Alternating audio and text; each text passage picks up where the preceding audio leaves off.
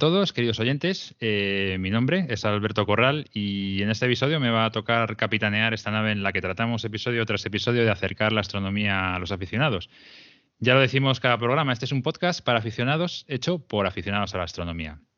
Eh, me gustaría recordaros que este mes eh, se celebra el Día Internacional de la Astronomía, en concreto el 21 de abril, por lo que os prevengo para que estéis atentos a vuestro entorno, ya que es común que se suelan realizar actividades relacionadas con esta. Pues, normalmente en entidades, asociaciones astronómicas, universidades, etcétera.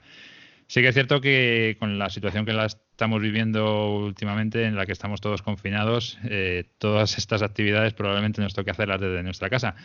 Pero bueno, estad atentos a vuestras redes sociales, boletines, etcétera, porque seguro que encontráis alguna cosa que es interesante para, estos días en los que estamos todos metidos en casa y ya no sabemos qué hacer.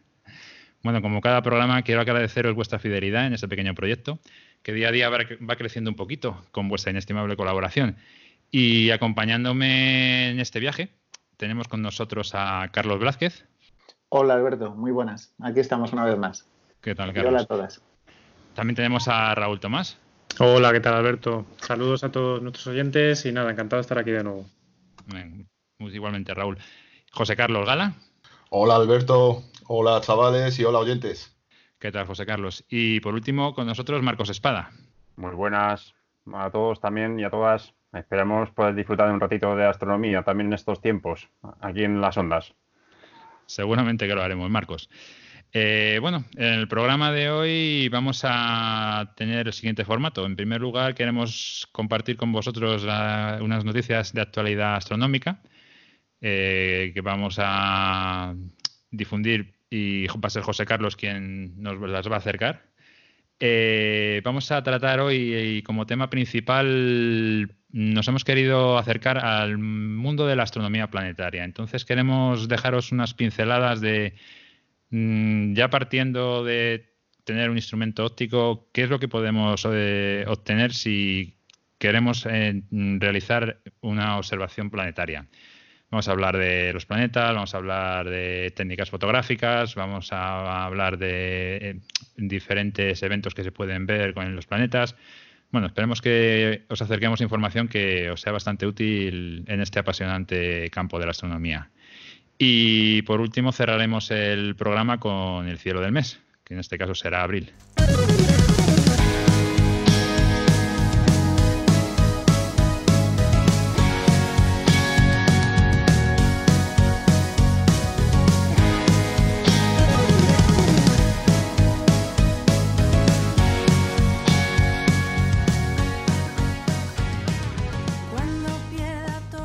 Bueno, ante todo queremos recordaros nuestra presencia en redes sociales, internet, podcast y para ello, ¿quién mejor que Raúl Tomás, nuestro presidente, para decirlo a todos vosotros? Pues sí, Alberto. Eh, como siempre digo, lo mejor si alguien quiere contactar con nosotros es que entre en nuestra página web www.cruzdelnorte.com y bueno, ahí tiene toda la información de, contacto con, nuestra asociación. Tiene nuestras redes sociales, eh, estamos en Facebook, Flickr, YouTube, eh, Twitter, nuestros canales de podcast, eh, Spotify, Anchor, eBooks, eh, Apple Podcast. Y luego, bueno, tiene la dirección de correo electrónico también si quieren contactar. Y bueno, simplemente decir pues que, mm, no vengan a buscarnos a la, asociación como, como es lógico, porque igual que el resto de, los españoles estamos confinados y no podemos acudir. Sin embargo, tenemos muchas actividades estos días. no hay mal que el pobre no venga. Y a través de Skype pues estamos haciendo muchas charlas eh, con nuestros socios, eh, es, algo que hacemos eh, con la gente de la asociación. Y vamos, seguimos manteniendo las mismas actividades prácticamente de, jueves, ¿no? De charlas de jueves e incluso tenemos alguna, alguna más. Así que seguimos en activo, tanto en las redes sociales como en Skype con, los socios. y si quieren contactar con nosotros a través de los medios digitales, pues pueden encontrarnos. La verdad es que sí, no perdemos nuestra afición. Lo único que no podemos salir al campo a. Afortunadamente, sí, sí. A celebrarla, pero bueno, está bien que, nos mantengamos activos. Ahí está la afición, efectivamente. Muy bien. Bueno, y queremos acercaros uh, los eventos astronómicos más importantes y para ello José Carlos se ha dedicado a investigarlos y nos los va a contar a continuación. Sí, bueno, he traído tres noticias fresquitas referentes a, a asteroides, las tres. Eh, asteroides y a su posibilidad de impactar contra nuestro planeta, una cosa que, bueno, eh, nos haría algo de pupita, ¿no? Como podrían decir o atestiguar los extintos dinosaurios. Bueno, la primera viene de la NASA y es que está probando un motor de iones para interceptar asteroides peligrosos. Eh, luego voy a comentar un poco de qué se trata un motor de iones, pero vamos, me parece una idea genial, aunque es bastante antigua. ¿eh?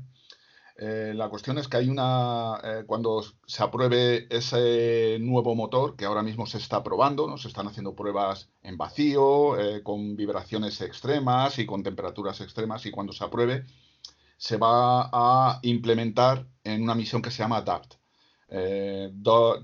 perdonad mi francés, ¿vale? Double Asteroid Redirection Test, ¿vale? Eh, es una misión que se va a lanzar a un, asteroide doble, es un sistema doble, hay un asteroide más gordote y otro más pequeño, uno de 800 metros y el otro de 150, que es el que orbita alrededor del grande.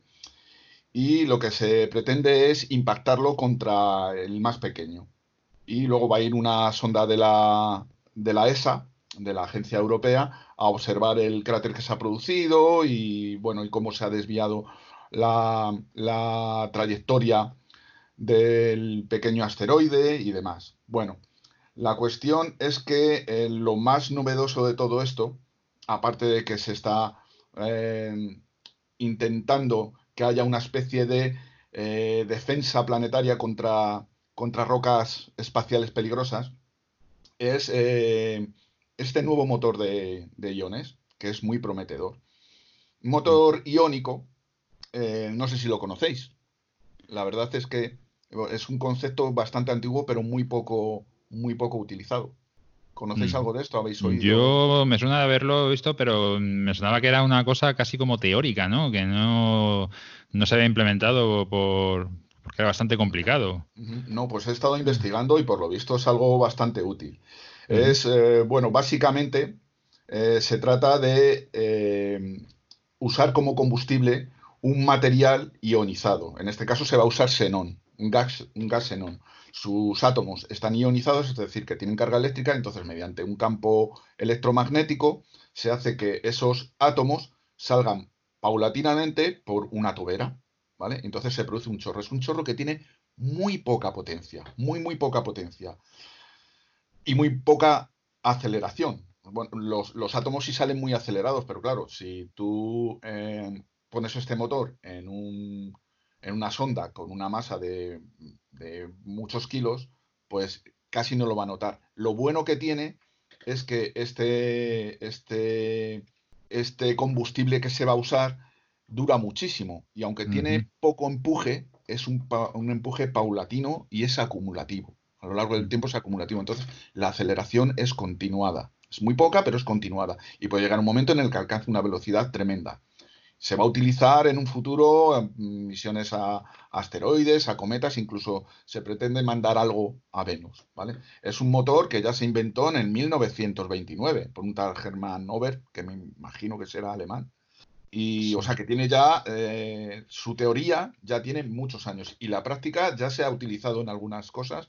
De hecho, he estado, cuando he estado investigando mm, para esto, eh, hay incluso una universidad de Estados Unidos que ha hecho volar un avión con un avión, una maqueta de avión con este sistema. O sea que, bueno, es prometedor.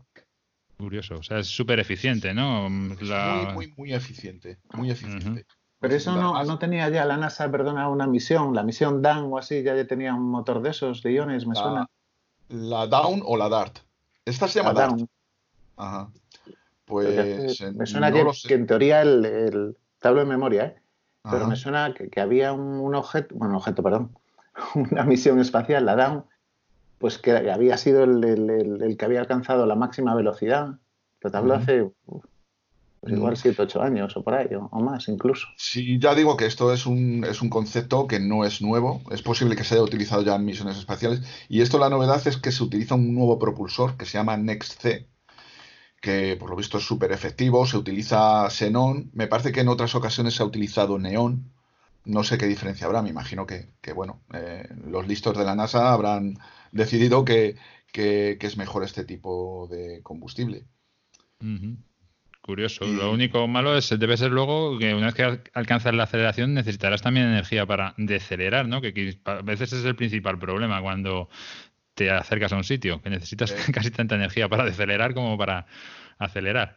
Claro, exactamente. Yo me imagino que muchos miles o cientos de miles de kilómetros antes de llegar al objetivo eh, ya se irá decelerando o será adquiriendo alguna eh, velocidad mm, adecuada para que cuando llegue al objeto eh, se mantenga o bien en su órbita o bien utiliza el objeto como una como un, impulso gravitatorio, en fin, dependiendo de la misión.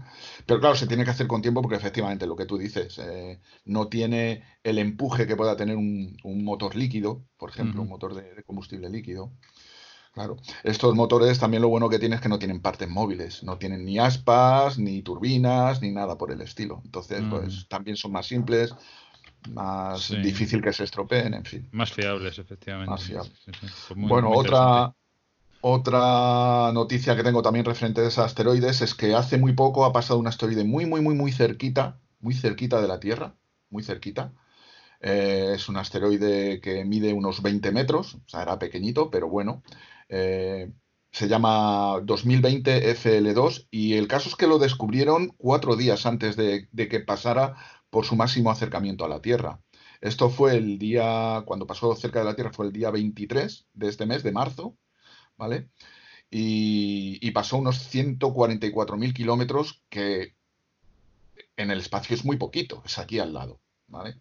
Eh, lo descubrió, es, esto es muy curioso, me gusta mucho. lo descubrieron los chinos eh, desde un observatorio que se llama Montaña Púrpura. Son mucho, esta gente son muy, como muy poéticos a la hora de poner nombres a todas las cosas, ¿no? De la Academia de China.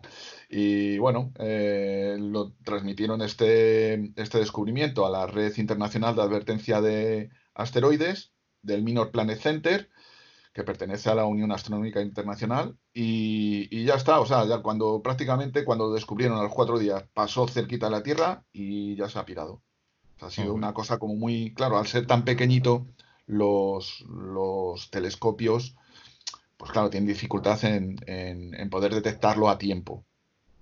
Y en fin, ha sido una, pequeña curiosidad que he visto por ahí. Y como está relacionado con el tema de los asteroides, pues lo he colocado aquí. ¿A cuánto has dicho que pasó? Perdona, ¿a cuánto has dicho?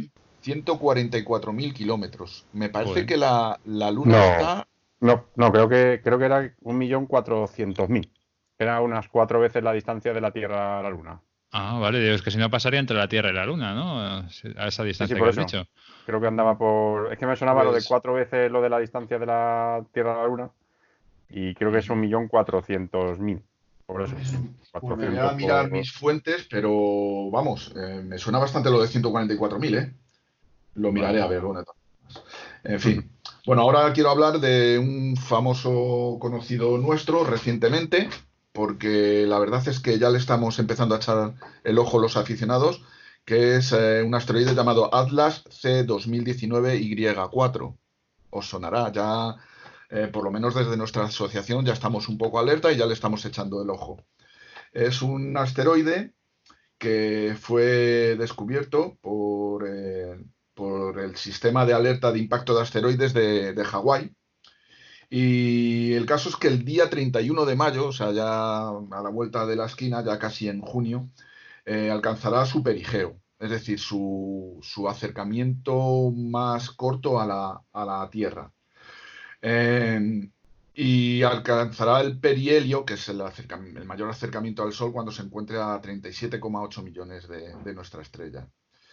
Eh, cuando se acerque, a medida que se vaya acercando al Sol, como todos sabemos, irá brillando más a causa de que se irán eh, evaporando mm, algunos de sus, de sus componentes, sobre todo carbono y un compuesto de, cianuro. Sí, sí, porque los eh, cometas tienen cianuro. Es una cosa que, yo me enteré de ya hace relativamente poco. Y es, es, un compuesto que es el que hace brillar las cabelleras de los, de los cometas mm, con ese característico color verde. Mm. muy curioso. curioso.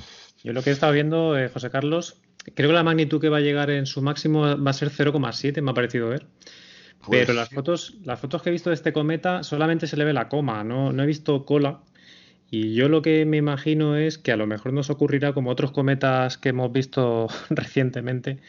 Eh, bueno, recientemente, hace ya unos cuantos, bueno, incluso algunos años, pocos años, pero bueno, que solamente se veía la bolita azul, digamos, no se veía una, colita ahí en, torno al cometa. Entonces, eh, lo mismo está muy cerca, va a ser muy brillante, pero, pero no sé yo si va a ser muy bonito, ¿no? Claro, la, la doble cola se produce a medida que se va acercando cada vez más, al Sol. Va adquiriendo temperatura y es en ese momento en el que, en el que se empiezan a, eh, evaporar esos, esos compuestos que digo. La cola principal está producida, digamos que es la estela, la estela de, los, del polvo y el gas que tiene el cometa. ¿no? Eso es como la estela que dejan, por ejemplo, las embarcaciones en el mar. Eso lo va a dejar eh, a medida que se va acercando al Sol, ¿de acuerdo? Y tiene, tiene, digamos, la dirección de la trayectoria del cometa. Y luego está la cola iónica, que tiene la dirección contraria, contraria hacia donde está el Sol. No sé si me explico. y, entonces es cuando se producen las dos colas. Pero claro, tienen, para que se puedan ver las dos colas, tienen que estar a un, ya una distancia del Sol determinada cuando están muy lejos, los asteroides son simplemente una bolita que puede brillar más o menos, pero ni siquiera emite cola. Y a medida que se va acercando, ya se van produciendo las diferentes colas a medida que va subiendo la, temperatura. Yo es que como hace, yo que sé, unos tres o cuatro años intenté fotografiar varios que había que, bueno, se podían fotografiar y la mala suerte que tuve es que todos ellos eh, era pues solamente la bolita azul, ¿no? no se llegaba a ver la cola. Y me da la sensación, bueno, yo no sé, las fotos que estoy viendo ahora mismo de, este cometa eh, no, tiene cola de momento. Yo no sé si en algún momento llegaremos a verla o qué. Es que según tengo entendido, eh, todavía no está muy cerca, está entre nosotros y Marte.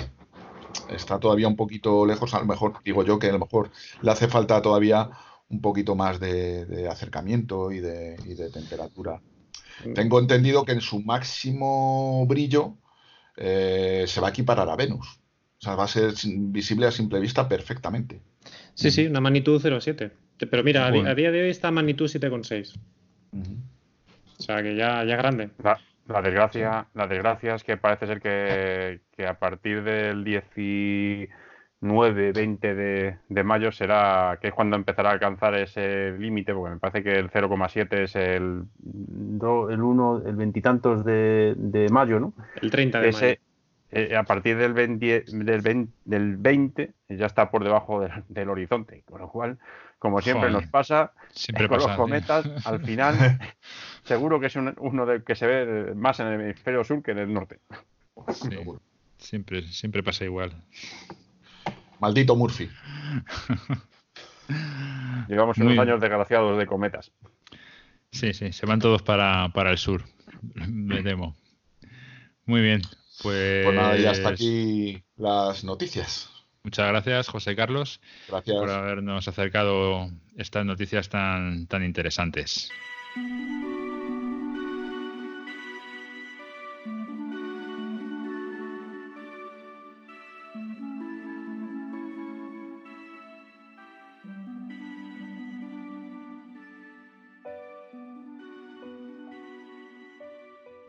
Bueno, pues visto lo visto y en la situación en la que nos encontramos ahora todos recluidos y sin poder salir a practicar nuestra afición, esta que tanto nos gusta, hemos decidido hacer un pequeño hueco en nuestro podcast mm, y ver alguna actividad relacionada con la astronomía que nos permita practicar desde casa. Y para ello hemos indagado en nuestra asociación, porque sabemos de buena tinta que hay determinadas personas que practican astronomía desde el salón de su casa, como quien dice, y nos hemos ido hasta Tres Cantos, ni más ni menos, a visitar a nuestro compañero Rafa. Eh, ¿Qué tal, Rafa? ¿Cómo estás? Eh, preséntate un poco y cuéntanos quién eres. Bueno, pues nada, me alegro de, estar con vosotros. La verdad que me hace mucha ilusión participar en el podcast porque soy un devorador de podcast y bueno, ya en esta situación aún con más, con más tiempo y teniendo que rellenar el tiempo que pasamos en casa, pues, pues genial. Pues nada, pues bueno, ya me conocéis de hace unos añitos que eh, yo vivía antes en Sevilla y, por motivos laborales pues me vine aquí a trabajar a, Madrid y, conseguí contactar con, una asociación de astronomía. Yo ya hacía astronomía allí en Sevilla y os conocí a vosotros y un día me planté ahí en Alcobendas sin avisar y, y, encantado de la, de la, vida, la verdad que, que, muy bien. Eh, es súper importante pues, compartir esta afición con, con, gente, ¿no? Y hacer amigos. Y nada, pues aquí eh, precisamente ahora mismo estoy, estoy sacando fotos aquí a un cometa que pasa por, por la ventana de casa y, y, nada, y, eh, que es el cometa, el, Atlas y, y, nada, pues... ¿Estás, ¿Estás sacando fotos al Atlas? Sí, sí, estoy sacando ahora mismo al, al, perdón, al Atlas no, estoy sacándole a otro, al C2017 T2. El Atlas hay que esperar una horita más, pero dentro de una hora empiezo con él, lo tengo ya programado para, para, para fotografiarlo. Qué suerte, ¿no? O sea, que, que, que, joder, que dé la casualidad que precisamente pase por delante de tu ventana o tu balcón, no sé cómo. sí, y la, la, verdad que no tengo una orientación demasiado buena porque está orientado al noroeste y la orientación buena es el este, en la que todos los objetos pues van subiendo, ¿no? Están subiendo y, eh, yo los pillo ya a todos bajando, digamos, ¿no? Hacia, y acercándose al, horizonte. Entonces, bueno, pues estoy limitado por la ventana, por el edificio de enfrente, pero bueno, ahí tengo una, una ventana, nunca mejor dicho, al universo que intento aprovechar lo máximo posible. Qué bueno. Qué guay, sí. Y una cosa, eh, aparte de cometas y esto, ¿a qué te sueles dedicar en casa, cuando estás en casa? ¿Qué haces astronomía en casa?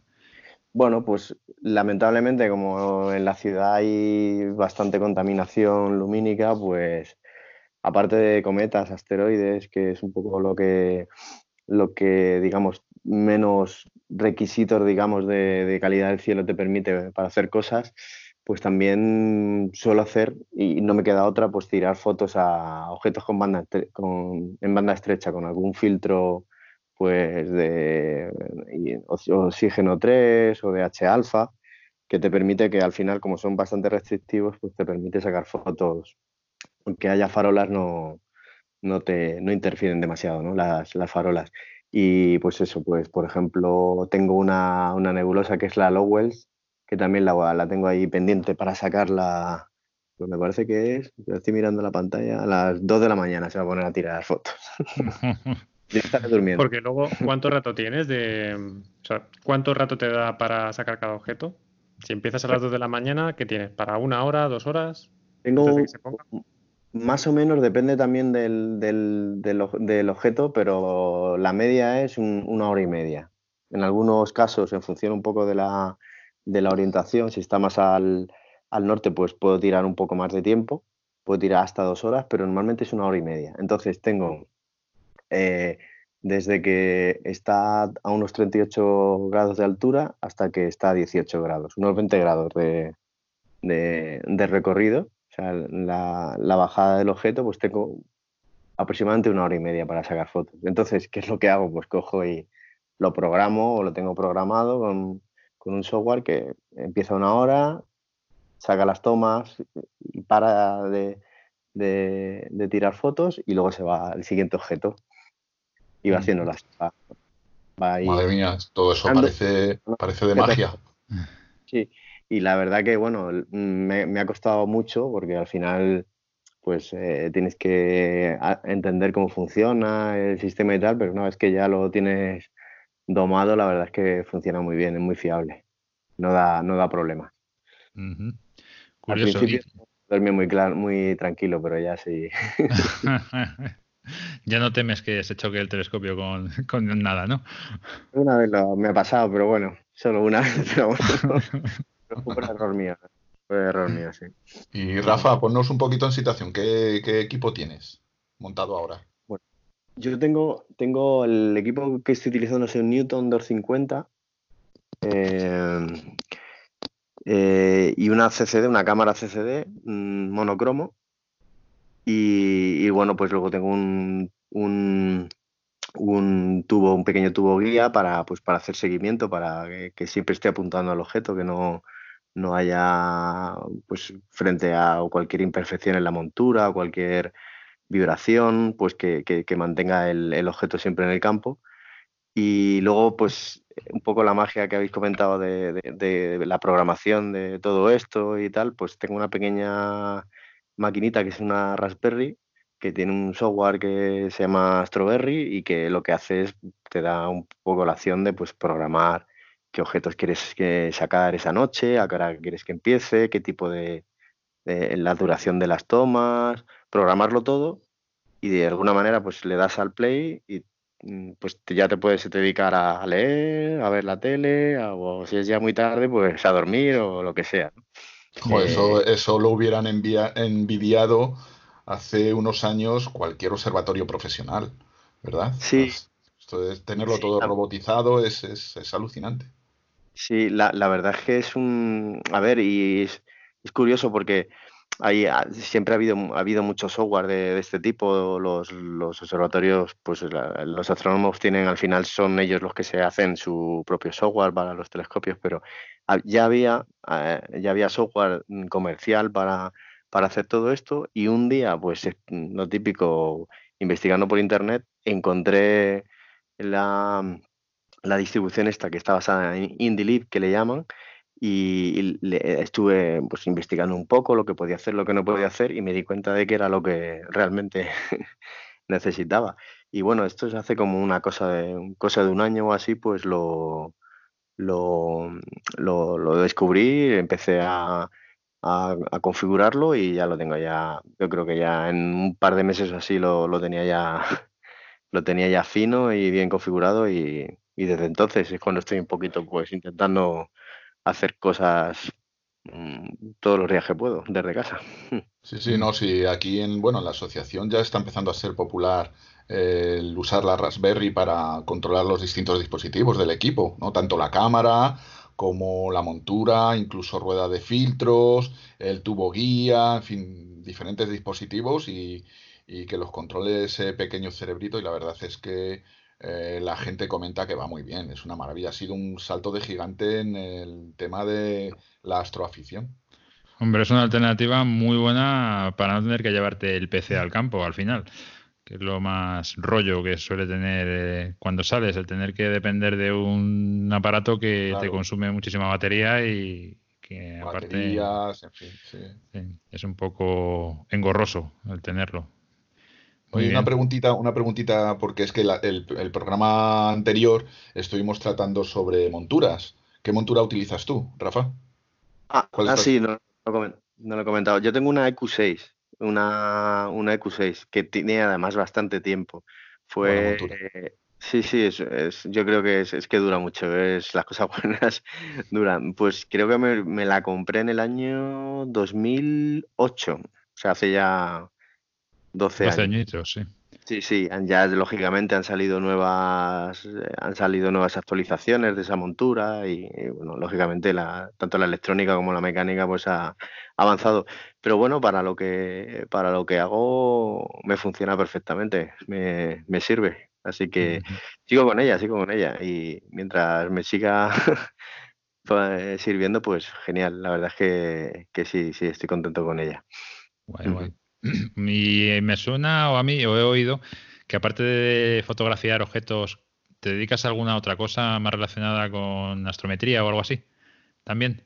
Sí, bueno, el, precisamente, pues, el, la parte de, sobre todo la parte de asteroides y, de cometas, está muy ligada a la astrometría, que básicamente es medir la posición que tiene el objeto en el cielo, tomando como referencia las estrellas del, campo y, obteniendo exactamente pues las, eh, la posición.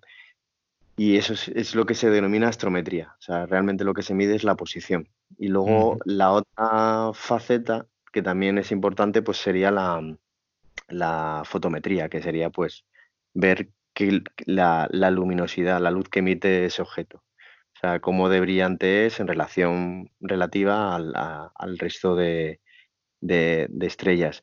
Y bueno, pues por ejemplo para los cometas sirve pues para ver si se está, eh, si, pues, si está teniendo un estallido que le llaman o porque está porque está su, digamos que su atmósfera pues está sublimando ¿no? y está cuando se acerca al sol y, empieza pues a emitir la cola o la coma y, ese tipo de, información se obtiene de las fotografías que sacamos con, con el telescopio, pues como, como, fotometría, que es midiendo la, la, luz. Foto de luz y pues de medir. Y es un poco lo que, lo que suelo hacer. Por un lado, medir la posición tanto de asteroides y cometas, y luego la parte de, de fotometría, que sería medir pues el, el brillo, que, que, va variando. El brillo del, del, cometa no es, no es estático, sino que va, va, va variando, ¿no? Conforme se hace por ejemplo. Muy bien, qué interesante. Y una cosa, ¿esta disciplina, eh, cómo te aficionaste a ella? ¿La descubriste en algún sitio o te la hicieron llegar o cómo? Pues un poquito como de casualidad. Pues precisamente, pues eh, llevaba poco tiempo ya con, la afición ahí en Sevilla, donde, donde vivía antes, y, y no sé qué año fue, no sé si fue en el año 2009 pues uno de los cometas que, se acercó, el 2017, no, el 17P, el, el Holmes, pues se hizo muy grande, tuvo un estallido y se hizo grandísimo. Fue, de hecho, era más grande que el, fue el durante, durante un tiempo fue el objeto más grande del sistema solar. Creo que superó al Sol incluso en diámetro la, lo que es la, burbuja de la atmósfera del, cometa. Y precisamente, pues eso, eh, a raíz de un poco de ir un día al campo con los compañeros con los que salía a observar en visual, que lo vi, empecé a investigar, a ver un poco mm, que, por qué había empezado a brillar y tal, y empecé pues lo, típico, a buscar por internet, encontré gente que es referencia, como por ejemplo Ramón Naves en, estos temas, y, empecé a investigar y empecé a interesarme un poco pues qué se podía hacer, cómo se podía cómo se podían seguir estos objetos, qué hacía falta, eh, cómo, cómo, se podían medir, con qué programa se podía medir la posición y el brillo. Y, empecé a investigar por ahí y la verdad que empecé con un pequeño equipo, un equipito pequeñito con, con el ETX del, del líder, que era lo que tenía en ese momento, y la, y la webcam. Y, bueno, pues con eso fue suficiente, con eso conseguí sacarle fotos y medir, incluso sacarme el, código del, del, MPC, del Minor Planet Center, para, para, pues para enviar las medidas. Así que fue un poco por ahí, un poco de casualidad, como todo, es la, tienes curiosidad y llega el momento y, en ese momento pues te entra la, la curiosidad, empiezas a investigar y, y te pones con ello. Por lo que eh, estás contando, eh, parece que, bueno, un poco la, actividad que, estás realizando es un aporte, digamos, de, ciencia. Es decir, eh, hay una especie de colaboración entre, entre los aficionados como tú y ciertos organismos que se dedican, digamos, más profesionalmente a esto, ¿no? Porque tú cuando haces estas mediciones, después lo que haces, imagino, será reportarlas, ¿no? Sí, algún organismo que se encargará o bien de gestionarlas, de organizarlas o de incluirlas en algún catálogo o ponerlas a disposición de investigadores. ¿No es así?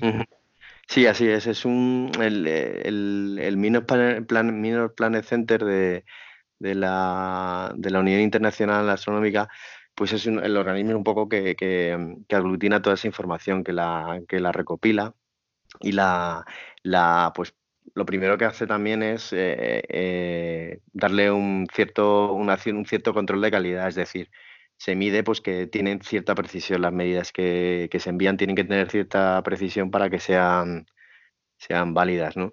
Y al final, pues de lo que se trata es eso, de tener todos los objetos que, que son muchísimos dando vueltas alrededor de la Tierra o acercándose a la Tierra, pues tenerlos controlados, conocer su órbita, en caso de que se acerquen, de que sea un objeto potencialmente peligroso porque pueda, pueda eh, interferir y, pasar por, cruzar, digamos, la órbita de la Tierra e incluso llegar a, caer, pues eh, para ello lo que se hace es intentar tenerlos muy, muy controlados, ¿no? Y hay algunos objetos que, pues, al pasar, pues pasan cerca y pasan muy cerca, pero en la siguiente órbita, pues ha habido ha habido un cambio y se pueden ya acercar más, ¿no? Y eso es un poco la idea, ¿no? De, enviar esa información a, este organismo internacional que, revisa que las medidas tienen una precisión y las utilizan para generar la, órbita, para actualizar la órbita de los Claro, claro. Me imagino que es muy importante la colaboración de, los aficionados porque,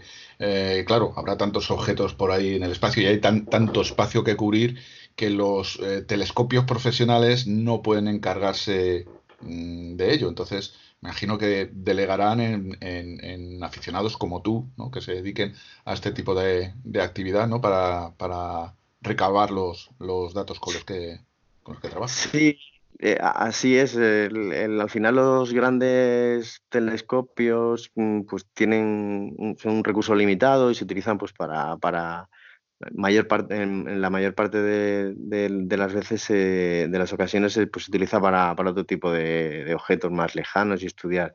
Entonces, claro. Eh, el, aficionado pues aquí tiene mucho que, mucho tiene que aportar.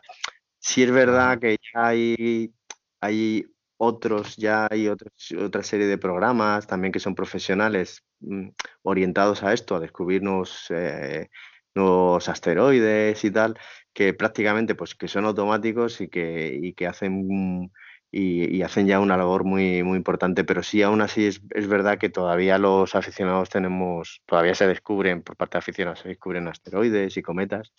Y, y, sí, yo creo que es una labor que, es muy importante de hacer. Muy bien, es súper interesante. Sí, sí, la verdad es que sí. Y oye, y ese, ese, ese, ruido que suena por ahí me resulta bastante familiar. ¿Qué es? ¿Qué es? es debe ser la, montura que, ha hecho un goto, se ha ido al siguiente objeto que era e, en este caso os había comentado que era el había terminado un cometa y pues ahora estaba tirándole a una a una nebulosa eh, una nebulosa que es en H alfa con, el filtro de H alfa por el tema de evitar la luz y, ese ruido que habéis escuchado es el, es el goto. Luego, incluso si, si, queréis os puedo mandar alguna fotillo para que la pongáis en el en el, en el podcast, en el, la cabecera o algún para que lo veáis, porque ¿Cómo, me gusta escuchar ese sonido en estos tiempos, Sí, sí. Se echa de menos, se echa de menos. Música para nuestros oídos. Mándanos, una foto, Rafa, del resultado, pero también del montaje que tienes ahí, porque la verdad es que es espectacular. sí, sí. Suena muy bien. sí, tengo la bici, tengo ahí más cosas, pero bueno, sí, sí os mandaré, os puedo, os puedo mandar una, una foto para que veáis el espacio que tengo también. muy bien al final veo que toda esta observación que, haces tiene, tiene, un fin científico y encima además resulta de, bastante utilidad por lo que veo, ¿no? Sí, así es y además eh, es bastante entretenido porque mm, aparte de lo que es pues meramente preparar, eh, preparar, programar, mm, evaluar si puedes o no eh, sacar las fotos del tiempo necesario para llegar a medir el objeto eh, tiene también mucho de, pues eso, de investigación sobre los objetos, mm, eh, pues a qué velocidad van, cuánto tiempo puedes sacarle y, luego al final el procedimiento, el proceso para, para, para digamos, sacar la, mm, la, órbita, pues tiene sus programas que también, pues hay que, eh, es dedicado, hay que entretenerse un poco en, en, en obtener la, esa información y luego pues enviarla y luego al final el, Minor Panel Center saca unos boletines mensuales con toda esa información. Están a nivel, están a nivel eh, público, o sea, se pueden, se pueden descargar en PDF y puedes ver pues, todas las medidas de toda la gente que tiene, tiene el código, digamos, están autorizados a enviar esa, esa información. y, y, puedes ver toda la, información de las estadísticas, de, todas las medidas que se, y la verdad que son, yo creo que son unos volúmenes de al menos 150 páginas y la sacan una vez al mes. O sea, con bastante información de, la colaboración.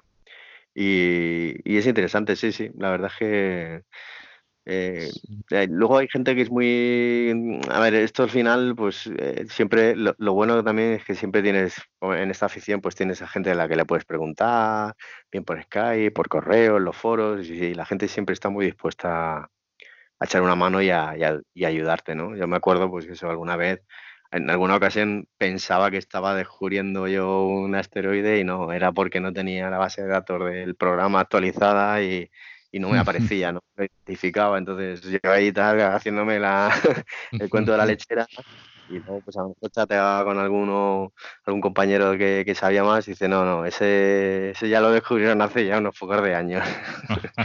Pero bueno, al final de, de, de, todas estas cosas se, se aprende, ¿no? Y, y, bueno, pues para eso también hay mucha gente, hay gente que lleva mucho tiempo que, y que puede ayudar. Esto lo bueno que tiene esta afición es que siempre hay gente que te, de forma, digamos, altruista y sin pedir nada, pues te echa una mano y te ayuda y tal. Así que que está bien.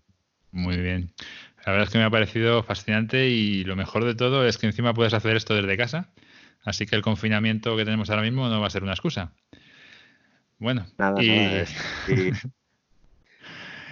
Eh, vale, si alguno de nuestros oyentes quiere participar en alguna de estas investigaciones con el Minor Planet Center o cualquier cosa, seguro que eres capaz de, darle las primeras pautas para, para que empiece a seguir tus pasos. Sí, bueno, yo, a ver, si eh, le interesa este tema, pues lo primero sería pues ir a la página del, del Minor Planet Center eh, y, ahí, bueno, ahí hay información un poco de, cuáles son los procedimientos, ¿no? Para, para hacerlo. Lo primero que te piden para poder, tú puedes hacer eh, esto, este, esta actividad la puedes hacer, digamos, sin, sin, sin ser miembro del, del de, digamos, del Minor Planet Center, ¿no? y, bueno, pues simplemente como curiosidad, aprender y tal. Pero si realmente pues quieres colaborar y, que tus medidas, pues eh, tus medidas de, de astrometría pues se utilicen, pues básicamente lo que tienes que hacer es sacarte el código. Un código que es como, como el carnet de conducir, digamos, ¿no? Como el permiso de conducir. Entonces, si no tienes ese código, pues no, no, no, te permiten circular, ¿no? Así un poco, ¿no? Entonces, muy fácil, el código es muy fácil. Básicamente lo que te piden es demostrar que eres capaz de, de, tomar mm, medidas, de, de un mínimo de calidad y que conoces el procedimiento y, lo envías, ¿no? Entonces, la manera de conseguir ese código es mandar dos medidas a un dos medidas por email además a una dirección que, que, que, está en la página web y mides dos, dos, dos, mandas dos asteroides una noche y cualquier noche posterior, al día siguiente, o a los dos días, o a las dos semanas, esos dos mismos asteroides. Y mandas esa, eh, mandas esa información por email y mm, al, pues no sé, a las dos semanas, tres semanas, algunas veces tarda un mes o así, pues si tus medidas son de calidad y tal, pues te, te asocian un código, un código internacional que es el que utilizarás ya para empezar a mandar medidas. Y ese código pues es el que te, te identifica como pues como colaborador, ¿no? Y bueno, pues pues ahí una vez que ya tienes ese código, pues es a, pues el tiempo que, le quieras dedicar, pues a tomar las fotos, a medirlas, que hay unos programas, el más conocido es Astrométrica, que es un programa muy, muy, muy bueno, muy, muy intuitivo, que prácticamente te, lo hace todo, solo hay que configurarlo con los parámetros de tu equipo y ya prácticamente desde ahí ya incluso pues ya mandas hasta el, informe al, al Minor Planet Center. Y no hace falta mucha, mucho más, mm, tampoco hace falta un equipo muy, muy, muy grande, es decir, ya te digo que que yo me lo saqué con el LTX y una webcam, así que... y el LTX es el del líder, el telescopio del líder, que me compré y a comprar y lo vi y me acordé de que tenía un telescopio y me entró el capricho y, mira por dónde, hemos terminado. Así que... Center. Así que no, no hace poco mucha, muchos requisitos. Eh, para, para empezar. Luego ya si te gusta, pues ya te, puedes embarcar en, en, otras batallas, pero en principio para empezar no hace, no hace falta mucho más. Estupendo. Bueno, no os preocupéis porque en la descripción del programa os dejaré los enlaces de todos los sitios y, cosas que ha comentado Rafa. Y no sé, chicos, pero a mí me parece súper interesante esta disciplina que nos ha comentado Rafa. ¿Queréis hacerle alguna pregunta vosotros? Uh, yo tengo un millón de ellas, pero claro, el tiempo manda. sí, sí, la verdad es que sí. Eh, oye, pues nada, Rafa, de verdad ha sido un placer tenerte aquí con nosotros. Eh, estoy seguro de que. Nada, hombre. Estoy seguro de que más de uno les habrá encendido la mecha de la curiosidad para comenzar con esta disciplina y es más que probable que dentro de poco esté colaborando contigo en, proyectos de este tipo. De verdad, muchas gracias por estar aquí. Nada, gracias a vosotros por, por invitarme y nada. Y lo que no sé, si Quizá me quede con vosotros, porque ahora mismo, pues ya te digo, como está el cacharrito, está aquí sacando las fotos y. Sí, sí, estás invitado. Pero, Rafa, que tampoco hace falta que no lo reboces todo el rato, ¿eh? Que nos des tanta Tampoco hace falta, ¿eh? Que ya sabemos que estás disfrutando mucho y que te lo pasas muy bien. que estás haciendo mucha astronomía. Creía que era un ser de que no limitado por no tener una terraza donde ver todo el cielo y resulta que por tener un pequeño trozo, una ventana que además tengo que quitar cada vez que, que, que tengo que quitar, pues al final es como es el en el, en el, país de los ciegos el tuerto es el rey, ¿no? Pues me pasa algo un poco eso, ¿no? Y bueno, intentaré no hacer mucha sangre con eso. que sepas que no da mucha envidia.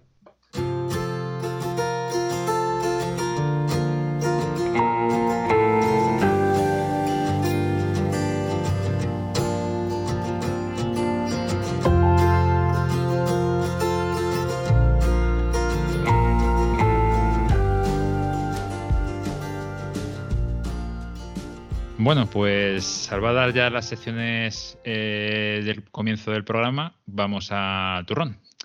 Si recordáis y nos habéis estado escuchando en los podcasts anteriores, y si no lo habéis hecho, recomiendo que lo hagáis cuanto antes, ¿vale? Os tratamos de familiarizar con los distintos tipos de tubos eh, que había, así como las monturas que utilizaban estos. Y así que mm, nos queremos trasladar a la situación en la que ya todos hemos adquirido un equipo con su montura y que queremos empezar a hacer algo con él. En este episodio nos hemos decantado por todo lo que tiene que ver con planetaria y vamos a suponer que queremos aprovechar nuestros equipos pues para explorar esta variedad de la astronomía. Eh, si lo que de verdad nos interesa es explorar este mundo y queremos sacarle el máximo partido, pues yo creo que lo más probable es que nos hayamos decidido por un tubo con una focal larga, que serán pues de unos 1500 para arriba, por poner un ejemplo. Y os preguntaréis por qué. Acordaros que esto es óptica y matemáticas, ¿no? Y que cuando hablamos de telescopios, para calcular el aumento que nos daba nuestro tubo, teníamos que dividir la longitud del tubo entre el diámetro de nuestro ocular. Por lo tanto, a mayor numerador o dividendo, pues mayor será el resultado, es decir, más aumentos. Otra particularidad es que para planetaria no necesitamos tubos con mucha apertura, ya que los planetas de por sí son bastante luminosos. Pero esto es una característica que a mi gusto quizás sea menos importante. Bueno, pues con estas premisas eh, y por empezar el tema, eh, ¿qué tubo pensáis vosotros que se adapta mejor para planetaria? Chicos, a ver, ¿qué me comentáis? Bueno, yo tuve un Mac 180 y era estupendo. La verdad es que estaba la mar de bien. Pero sí, un Mac 180 tenía de 2700 de focal. ¿Vale? Y bueno, tuvo que, eso, te oscurece mucho el cielo y, con muchos aumentos y vamos, muy, muy nítido el tema de la planetaria. Pero yo diría que con el C11S que tenemos por ahí, que tiene un socio de, está, está ahí, ahí o incluso un poquito mejor, te diría. Sí, sí. Ese, ese oscuro objeto de deseo, sí. Está claro. ¿Y vosotros, chicos, qué? Yo, yo ahí, en, este tema de planetaria, yo diferenciaría entre el tubo perfecto y el tubo bueno. Porque yo creo que sí que es verdad que para determinadas cuestiones de, o incluso para determinados planetas o la Luna, hay tubos mejores que otros, pero que casi cualquier telescopio te permite poder disfrutar de la planetaria bastante bien, sobre todo en, visual. Yo no, la verdad es que he tenido Newton y he tenido Smith Cassegrain y en ambos he podido disfrutar de, una buena noche de planetaria.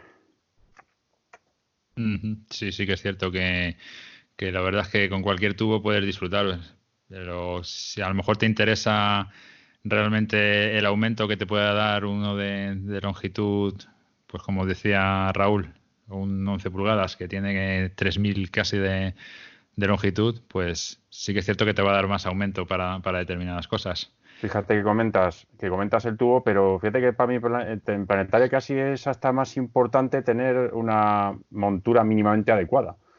Eh, porque yo muchas veces, y lo comentábamos en el programa de los telescopios, ¿no? cuando hablábamos de los telescopios más sencillos y tal, que venían ahí, estos que algunos que te puedes comprar por muy poco dinero, que tienen un tubo razonablemente bueno, o sea, que sirve para planetaria perfectamente, pero llevan una montura bastante pobre que, que, se mueve tanto que te imposibilita disfrutarlo.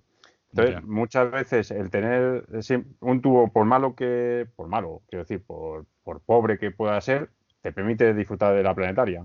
Por eso yo creo que es un buen punto. O sea, una vez visto los equipos con qué empezamos, pues es que es lo más fácil, ¿no?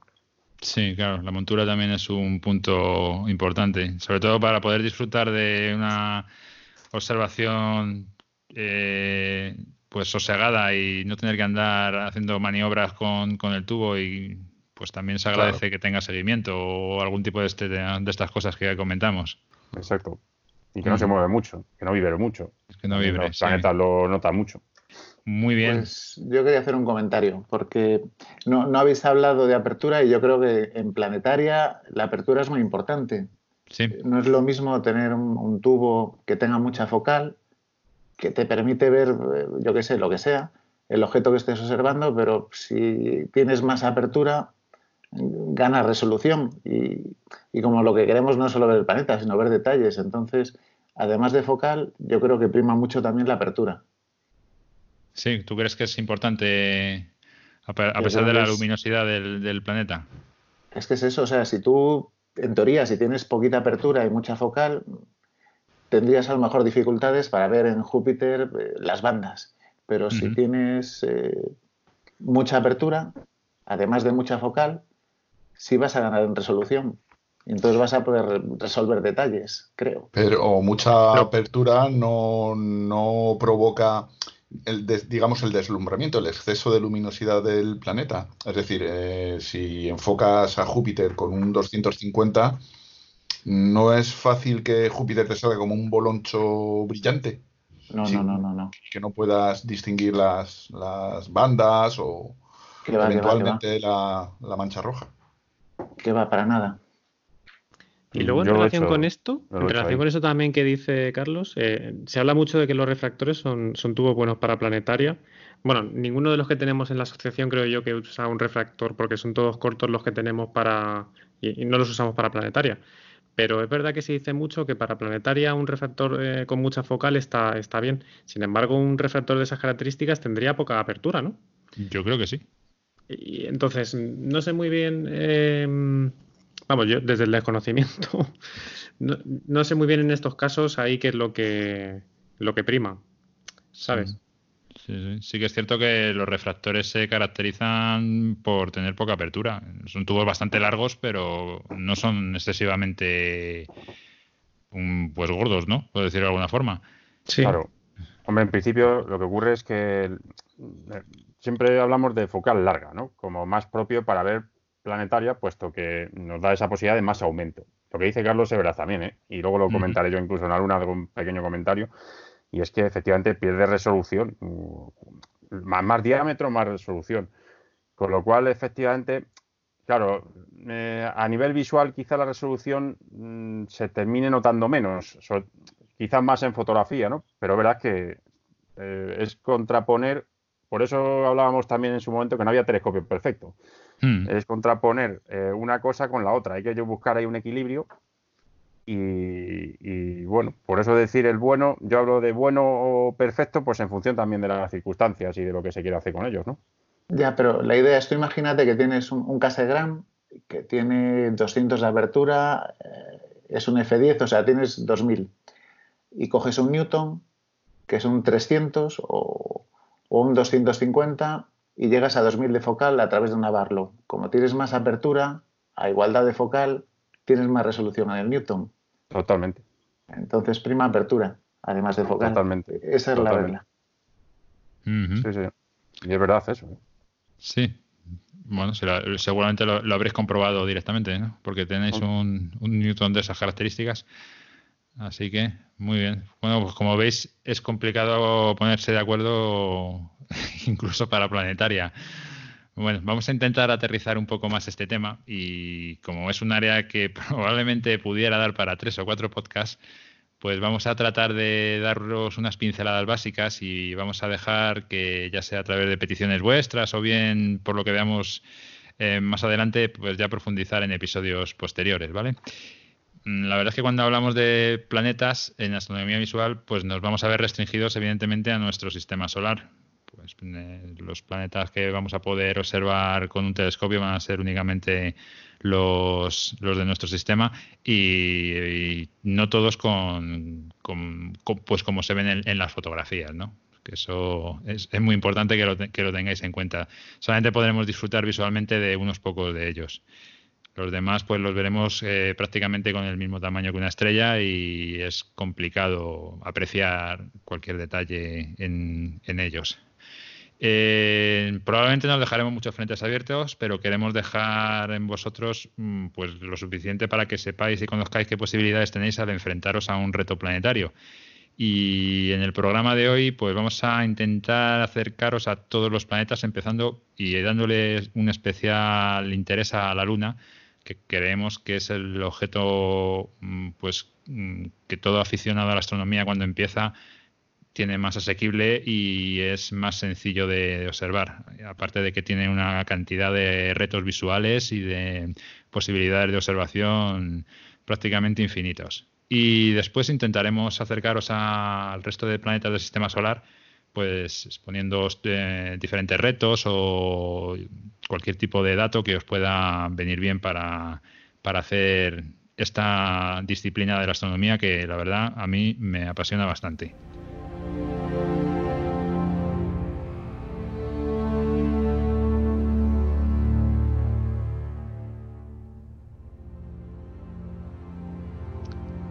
Bueno, entonces, como os comentaba, eh, para hablarnos de la Luna, eh, hoy Marcos nos va, a contar todo lo que podemos esperar de ella. Adelante, Marcos. Bueno, pues, pues nada, vamos a hablar un poquito de la Luna. La verdad es que yo creo que daría para más de un podcast incluso. Y de hecho creo que en el futuro le dedicaremos más tiempo a, a este, a nuestro astro más cercano, ¿no? El que más nos llama la atención y el que a muchos astrónomos le ha despertado la afición. Yo me quedo con una, frase que decía Galileo. La luna es un espectáculo hermoso y encantador. Contemplar el cuerpo de la luna.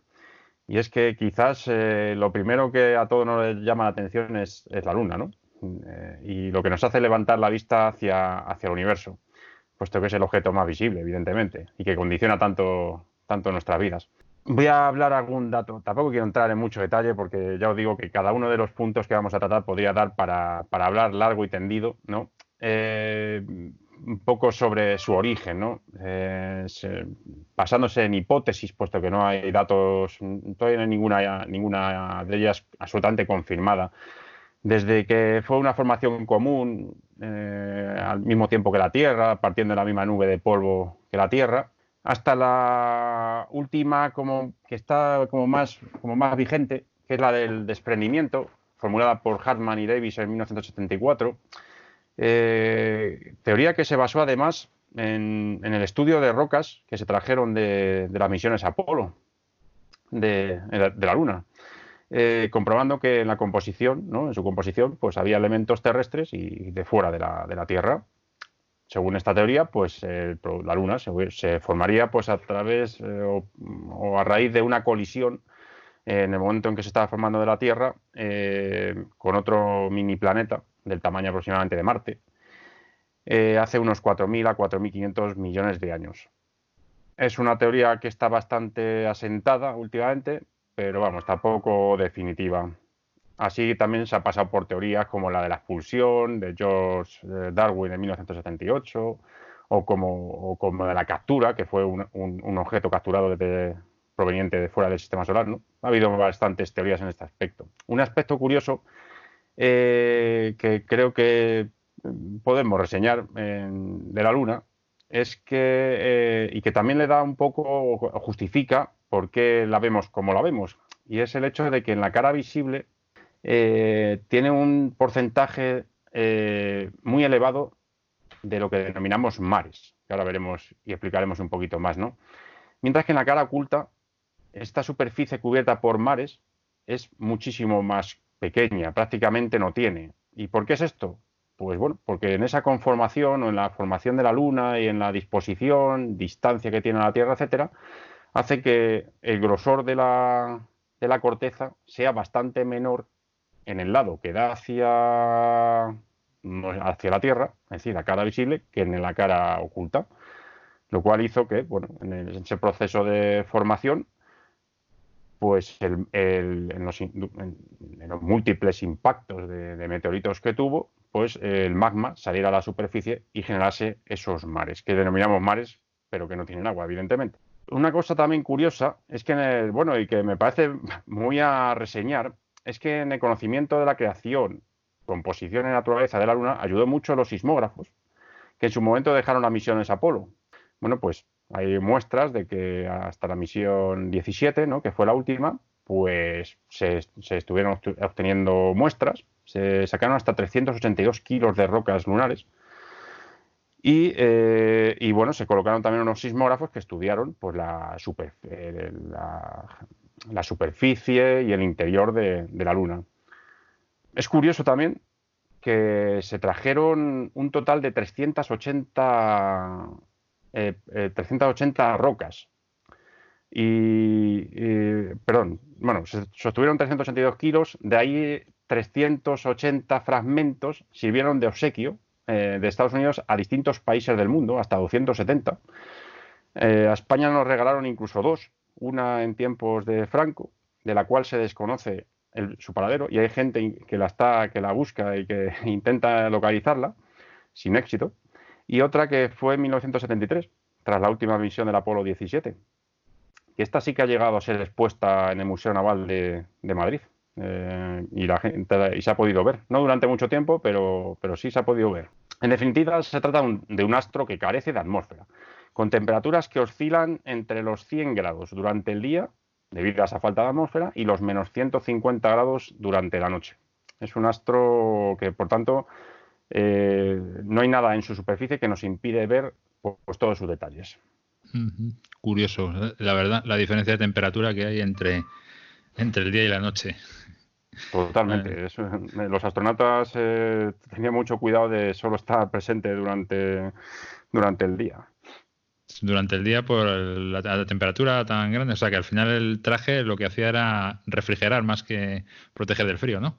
Pues sí, evidentemente a menos 150 grados de la noche, además de que imposibilitaba ver el, horizonte, supongo, pues sería más difícil de, de compensar.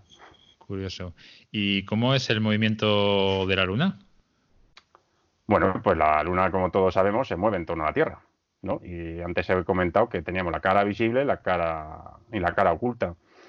Bueno, pues eh, os digo, eso comentamos que eh, se mueve en torno a la Tierra con una órbita elíptica, cuyo perigeo, es decir, el momento, el punto más cercano a la Tierra, está, está a unos 356.000 kilómetros, mientras que su apogeo o punto más lejano está a unos 406.000.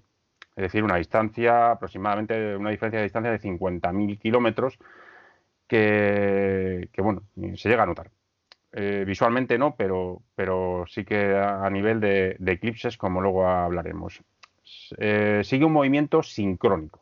Es decir, el tiempo que tarda en dar una vuelta a sí misma es el mismo que tarda en dar una vuelta a la Tierra. Es por ello por lo que siempre vemos esa misma cara.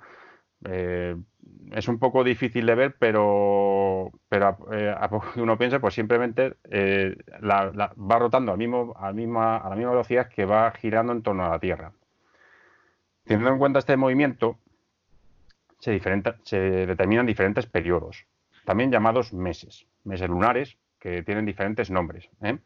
el que más nos atañe ahora, o el más conocido por todos, es el periodo sinódico o mes sinódico, ¿no? que es el, que nos define el calendario, eh, que define cuándo es luna llena, nueva, etcétera.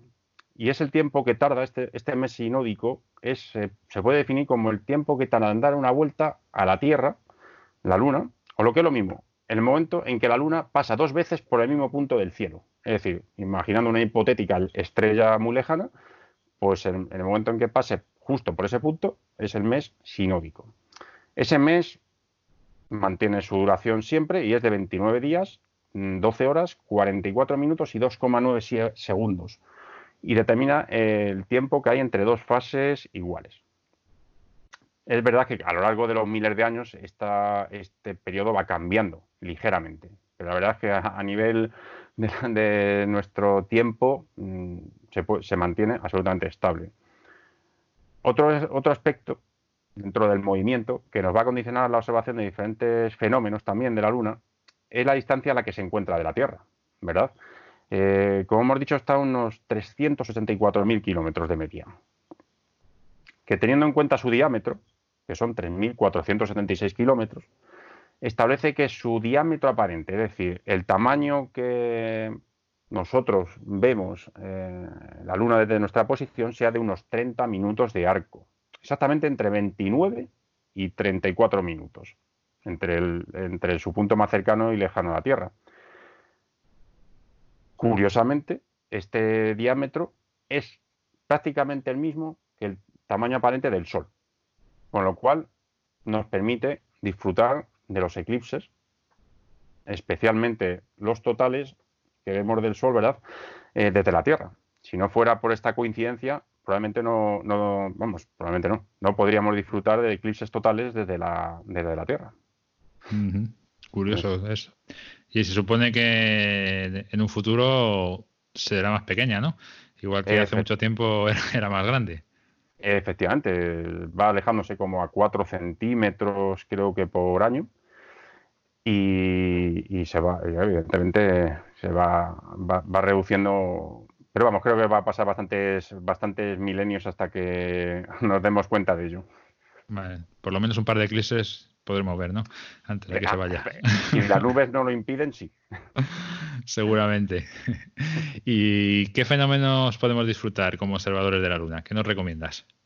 Bueno, la verdad que son innumerables. Eh, y de hecho, algunos seguramente que se me olvide porque o se nos pase por, por, aquí, porque la verdad es que la Luna da para, para dedicarse prácticamente solo a ella. Hay, hay observadores que son especialmente, eh, eh, o se dedican especialmente a la Luna, ¿no? Nosotros tendemos a rehuir de ella porque, claro, no nos deja, cuando hay Luna, pues evidentemente el resto de objetos del cielo, salvo los planetas, pues no, nos imposibilita bastante verlos.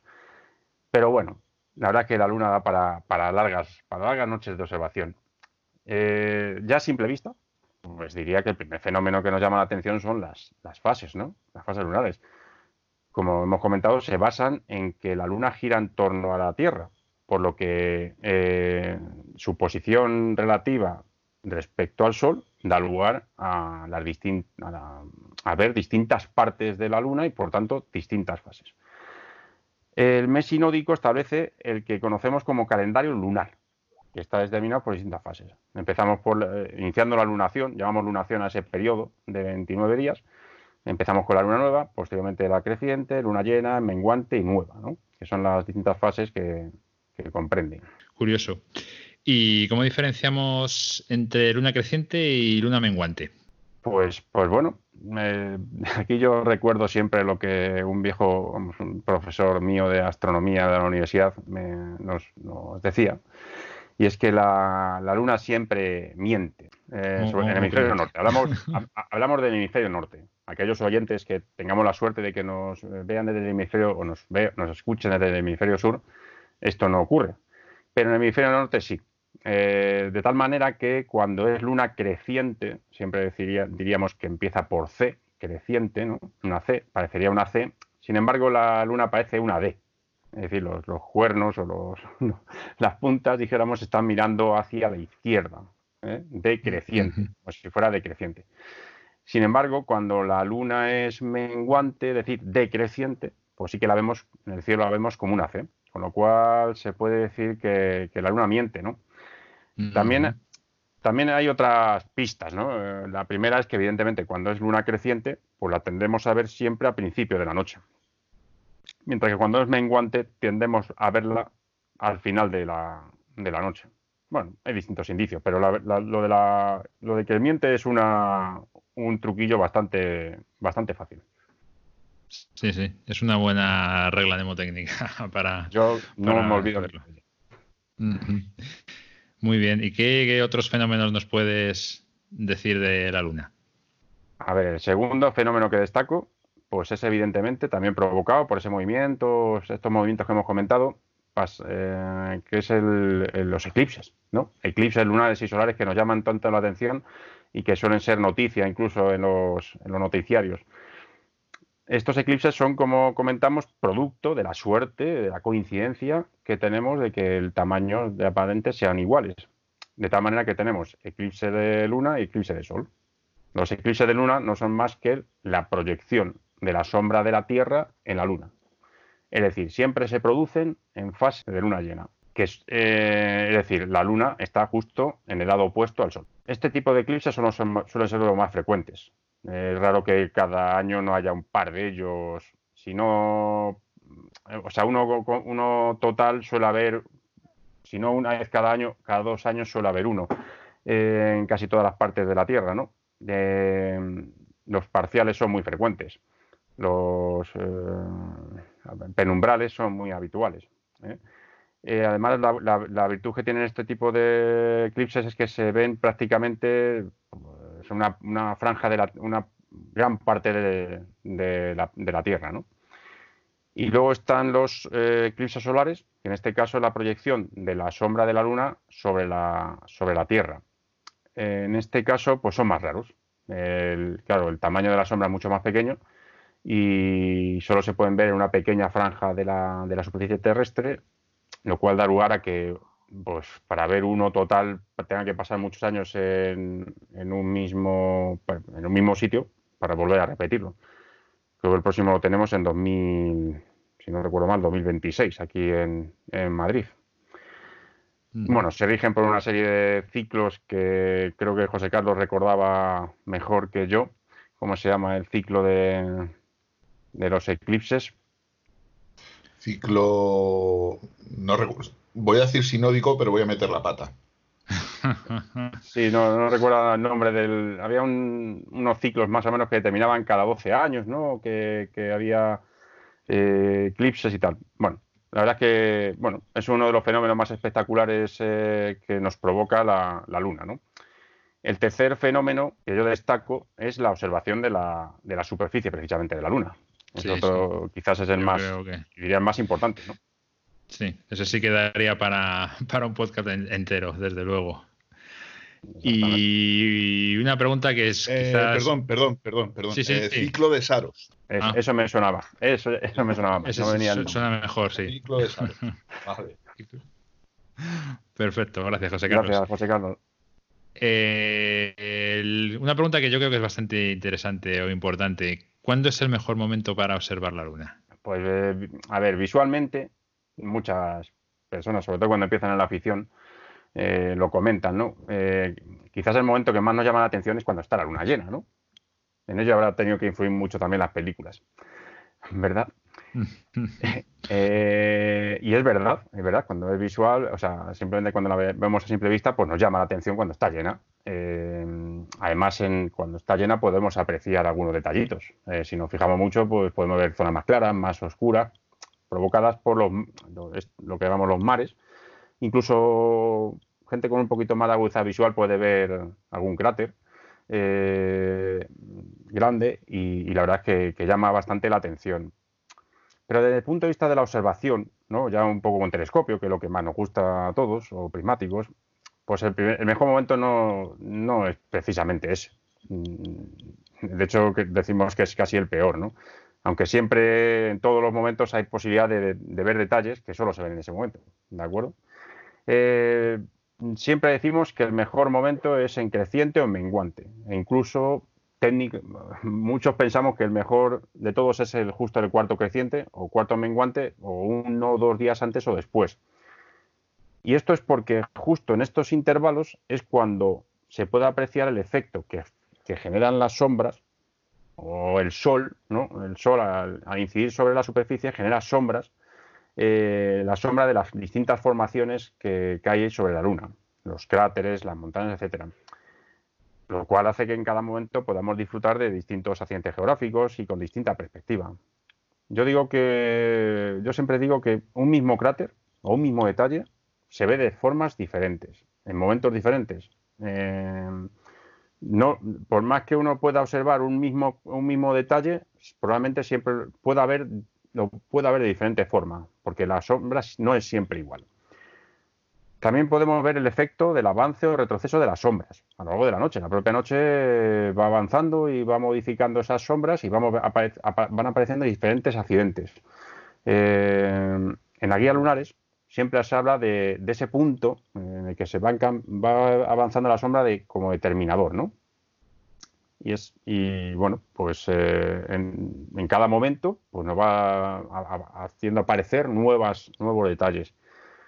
Hay que tener en cuenta que la sombra se mueve a una velocidad de unos 350 kilómetros de superficie lunar por cada noche, hacia el oeste. Eh, hablamos del oeste de la Luna, el lado izquierdo. Según la vemos, eh, la parte de arriba es el norte, pues el lado oeste es el, izquierdo. Así en observación de la superficie podemos disfrutar de, qué podemos disfrutar, pues de muchas cosas. Los mares, ¿no? Los mares que llamamos, que decimos que no tienen agua, evidentemente, pero que dado esa superficie tan lisa, que tiene, aparenta esa, aparentaban mares, María le llamaban en, los, griegos, debido a, que María es el plural de mar eh, pues están en el mar de la fecundidad, la tranquilidad, de las crisis, entre los más importantes. ¿eh? Cráteres, producto del impacto de meteoritos, como Copérnico, Ticho, Plato, Kepler, pero hay muchísimo más, evidentemente. Sistemas montañosos, como los Alpes o Apeninos, valles lunares, fallas, grietas, y algunos otros detalles curiosos que solo se ven en momentos muy concretos del periodo lunar, como son, por ejemplo, y ahí os lo pongo, lo pongo como reto para aquellos que ya hayan disfrutado un poco de la observación de la Luna, como son la espada de la Luna o la grieta de Birt, ¿eh? que son visibles en la octava noche de, lunación y de los que también podemos incluso hablar en otros programas. Eh, siempre para esto lo bueno es tener una buena guía de la Luna en la que poder ir viendo que te vaya avanzando o, informando sobre qué detalles podemos ir eh, observando. Además existe un fenómeno que hace que la observación de la superficie lunar sea casi única, como os comentaba, de una noche a otra, de mismo detalle, y de la cual se habla poco, y es la, el fenómeno de la libración, ¿eh? que hace que como producto de ese movimiento, el movimiento de la Luna en torno a la Tierra, pues tiene bastantes variables, eh, hace que podamos ver no solo el 50% de la superficie, que es lo que podemos, siempre se dice, ¿no? que vemos siempre la misma cara, sino que vemos un poquito más. Realmente podemos llegar hasta ver hasta el casi 60% de la superficie, de toda su superficie, con lo cual vemos un 10% aproximadamente de lo que es la cara oculta. Es decir, no siempre vemos la misma superficie. Esto también nos va a dar posibilidad de observar algunos detalles en esos bordes, en la parte oculta, que solo se ven en determinados momentos. Es realmente otras posibilidades que nos da la observación de la, de la Luna. Muy bien, interesante. Seguro que nos puedes dejar algún alguna guía de, observación lunar que podemos poner en los, en los comentarios del podcast que les pueda servir a nuestros oyentes para, para investigar un poquito. Hombre, claro que sí. Muy, bien. Y seguro que hay más acontecimientos, ¿no? Pues, pues, pues comentar? Hay, varios y ya te digo que incluso creo que me olvidaré alguno más. Eh, hablamos de, yo he podido disfrutar de alguno de ellos muy raro, eh, como es la ocultación de planetas. Mm, especial interés me resultó hace ya unos cuantos años eh, la ocultación de Saturno, curiosa. otras más habituales son las ocultaciones de estrellas. Incluso, pues, que aquí alguno de los de los que formamos parte de este podcast ha podido llevar a cabo es la, observación de la Estación Espacial Internacional, ¿no? Por delante. Con, bueno, eh, también curioso. Eh, ha tenido que utilizar cámara, eso sí. Visualmente creo que es casi, casi imposible. Eh, otra, otra posibilidad es, pues, y ya con mucha suerte, pues poder ver algún impacto de algún pequeño meteorito, que hay algún astrónomo por ahí que creo que se dedica específicamente a ello. Bueno, hay un fenómeno curioso eh, que tampoco, hacía tiempo así consultando documentación y demás he podido ver y es, eh, son los fenómenos TLP, TLP, que también denominados fenómenos de corta duración. Que, bueno, ¿en qué consiste esto? Parece ser que son, bueno, son resplandores rojos, destellos, oscurecimientos, albedos anormales y efectos de sombreado que se producen en un, periodo de tiempo, o sea, que duran muy poquito, con lo cual es casi, no diría de, no sé si horas, incluso de minutos, ¿no? Y hay posibilidad de observar este tipo de, así, cosas curiosillas en determinados, en, algún detalle, en, alguno de los eh, accidentes de la, de la Luna. Y otros, que es otro de los fenómenos que a lo mejor podemos dedicar otro programa, ¿verdad, Alberto? Seguro, seguro que sí. Veo que esto da, para bastante. Y, para terminar, mm, ¿qué instrumental crees tú que necesitamos o qué es mejor para, la observación de, la Luna? Bueno, pues aquí ya sí que andamos, podemos entrar en debates, pero vamos, en general, se habla de que el mejor eh, en este aspecto es un refractor apocromático tipo ED, precisamente, ¿no? que hemos comentado, anteriormente. En general, los refractores, como hemos dicho anteriormente, por la focal, pero se cruza la, parte de, o se, solapa con, el, con, el, la resolución ¿no? que comentaba Carlos anteriormente. Y es que evidentemente también nos hace falta resolución. Eh, por tanto, bueno, yo ahí estoy de acuerdo con Carlos que evidentemente hay que buscar un equilibrio entre la resolución y una focal larga. A mí, yo he utilizado un Newton y he utilizado Smith Cassegrain y en ambos he podido disfrutar de la superficie, como comentaba, perfectamente. Además, eh, hay una cosa que nos condiciona mucho la observación de la Luna y es muchas veces no tanto incluso el, propio telescopio como la, la atmósfera. ¿no? Las perturbaciones, eh, las turbulencias condicionan mucho. Muchas veces, eh, seguro que todos los que hemos podido ver la Luna lo hemos notado, que, vibra, que, parece como si fueran ondas marinas.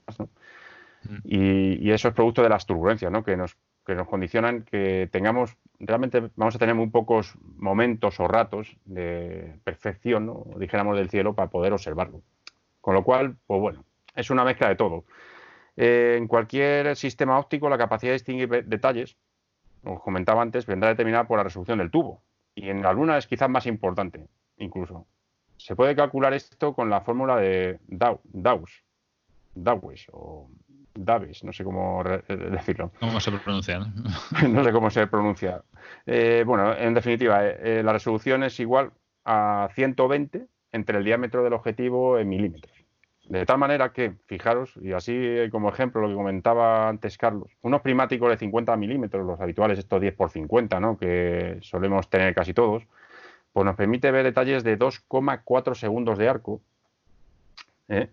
Eh, que equivale en la, en la, superficie lunar a 4,8 kilómetros. Sin embargo, un telescopio de 200, que es un Newton de 8 pulgadas habitual que tenemos todos, tiene una resolución máxima de 0,6 segundos lo cual te permite ver detalles de 1,2 kilómetros. Evidentemente tiene que haber un cielo con estas eh, con un nivel de calidad lo suficientemente bueno como para que te dé esos 0,6 segundos, ¿no? Muchas veces el cielo te da solo 1 o 2 segundos, con lo cual no te lo permite.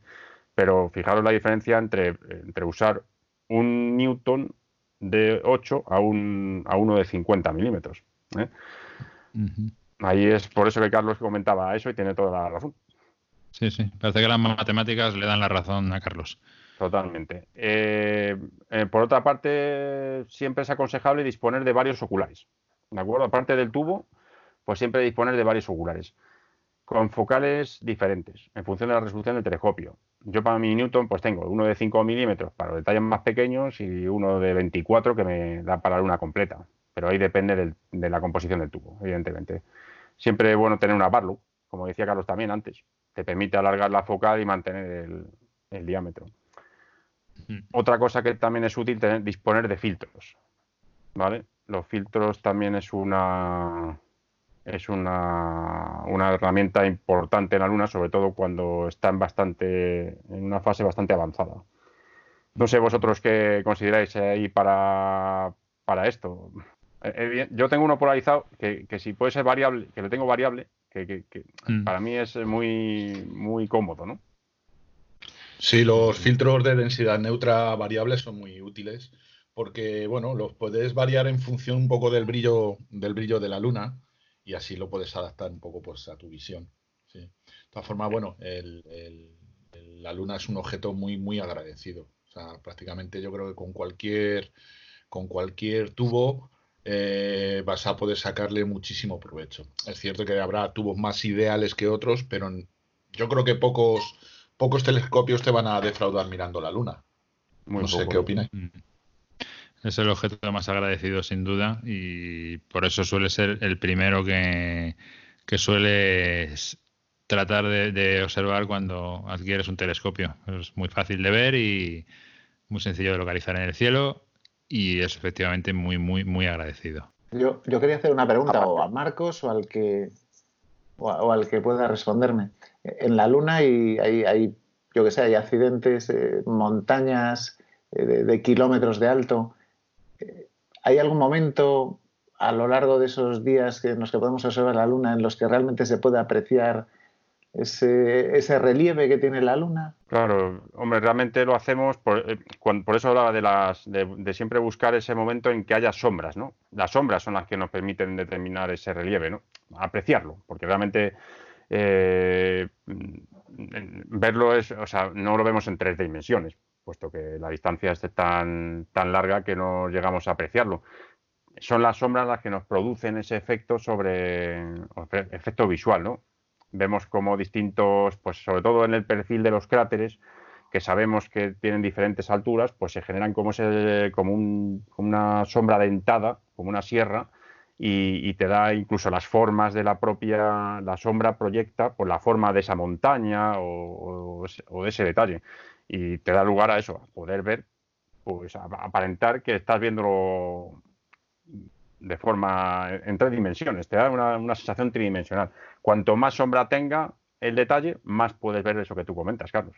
Pues sí, la verdad es que es muy agradable cuando tienes el terminador hacer esa comparativa visual entre la zona que se ve y la que no se ve, sí que se marcan bastante las sombras y los relieves de, la luna. Es mucho mejor que, cuando está llena, como comentabas.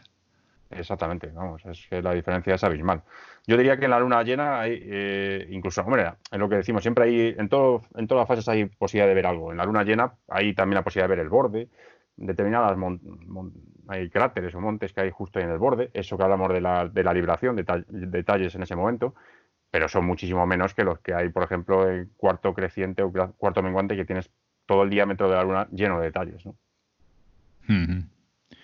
Muy bien, pues muchas gracias Marcos, la verdad es que es súper interesante, seguro que podemos sacar otro, otro par de números más hablando de la luna porque veo que, que hay una cantidad de información tremenda sobre ella.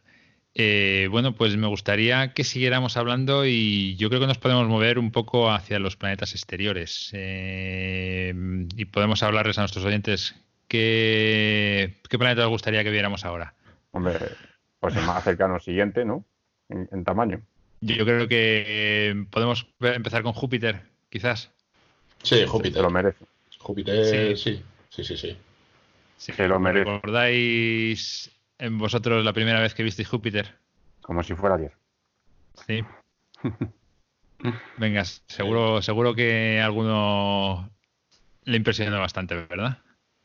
Bueno, conmigo no pasó eso. conmigo, bueno, ¿sabes qué pasa? Que fue uno de los primeros objetos que observé al telescopio. Y lo que suele suceder con los novatos en esta afición es que si, si no conoces la realidad, te puede frustrar.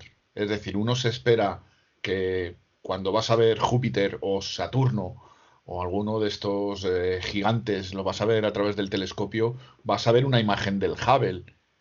Y para nada, y para nada. Entonces, claro, yo la primera vez que vi, bueno, me decepcioné un poquillo. Sí. ¿Vale? Porque me esperaba otra cosa. Pero es cierto que si lo pones en su verdadero contexto, eh, la imagen es fabulosa a través de un telescopio. Es fabulosa. Claro, si vas un poco con fantasías, pues es lógico que te lleves una decepción, pero siendo realista y sabiendo lo que hay, eh, la imagen es fabulosa.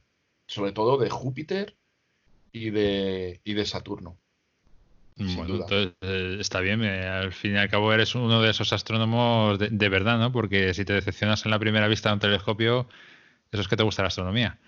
Porque continuaste con ella. La, astronomía tiene muchos motivos para, para abandonarla. es decir, el sufrimiento, el frío, el sueño, el tal, no sé qué, no sé cuánto, tal. Pero mm, las ventajas compensan de sobra. Sí. Sí, sí, la verdad es que sí. ¿Y qué equipo, os acordáis de qué equipo teníais cuando lo visteis Júpiter la primera vez? En mi caso era un Newton pequeñito, de 118 milímetros. Yo uno prestado de, vamos, a través de uno prestado de un Mica Segren, eh, creo recordar de, de 8 también. Un Mica que tenía una focal, bueno, un poco más larga y la verdad es que la visión fue, a mí me, resultó espectacular por, por, el hecho de ver los, los satélites galileanos, ¿no? Que, que, era impresionante y, ver cómo al, con poco tiempo de observación eh, iban cambiando de posición. O sea... Sí, sí. Yo también, yo la primera vez que lo vi fue con, con prismáticos, no fue con, con telescopio. Y bueno, yo hoy día soy un ignorante y de aquella también era un ignorante, pero me quedé alucinado cuando cogía a través de los prismáticos, se veía Júpiter y se veían las lunas. Eso me, impresionó mucho. Lo veía como mm. algo muy lejano y, me sorprendió que con unos prismáticos, creo que eran bastante modestos, se pudiese ver eso. Y, es un recuerdo que me gusta, lo recuerdo con cariño.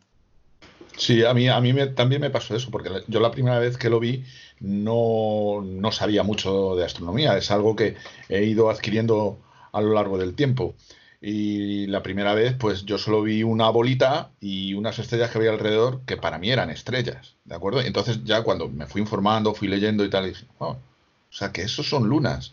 Volví a mirarlo y, me impresionó el ver satélites, como nuestra luna, a tantos cientos de millones de kilómetros. Me impresionó, me impresionó.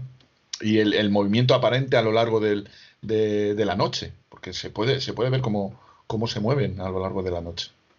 Sí, sí, eso, eso sí me impresiona, sí. las bandas también son espectaculares, ¿no? Las bandas, incluso yo recuerdo, bueno, no sé si en, no sé si en la primera o de las pocas veces, de las primeras veces que pude ver la mancha, la gran mancha, ¿no?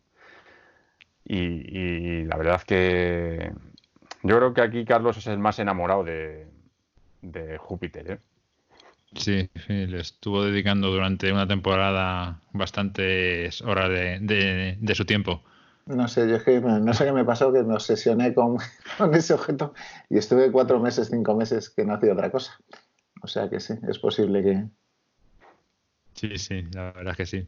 Es una cosa que, bueno, como decía José Carlos, al final la tienes que poner en su contexto cuando, cuando lo observas a través de un telescopio, porque es un objeto que está tan, tan, tan lejos y es una sensación la que te produce el verlo a través del ocular que es, no sé, para mí es indescriptible realmente. El, ver allí un objeto tan lejano con tus propios ojos es una, es una maravilla, pero bueno, eso supongo que es un poco personal, ¿no? la sensación que te, que te puede producir ver algo de este tipo.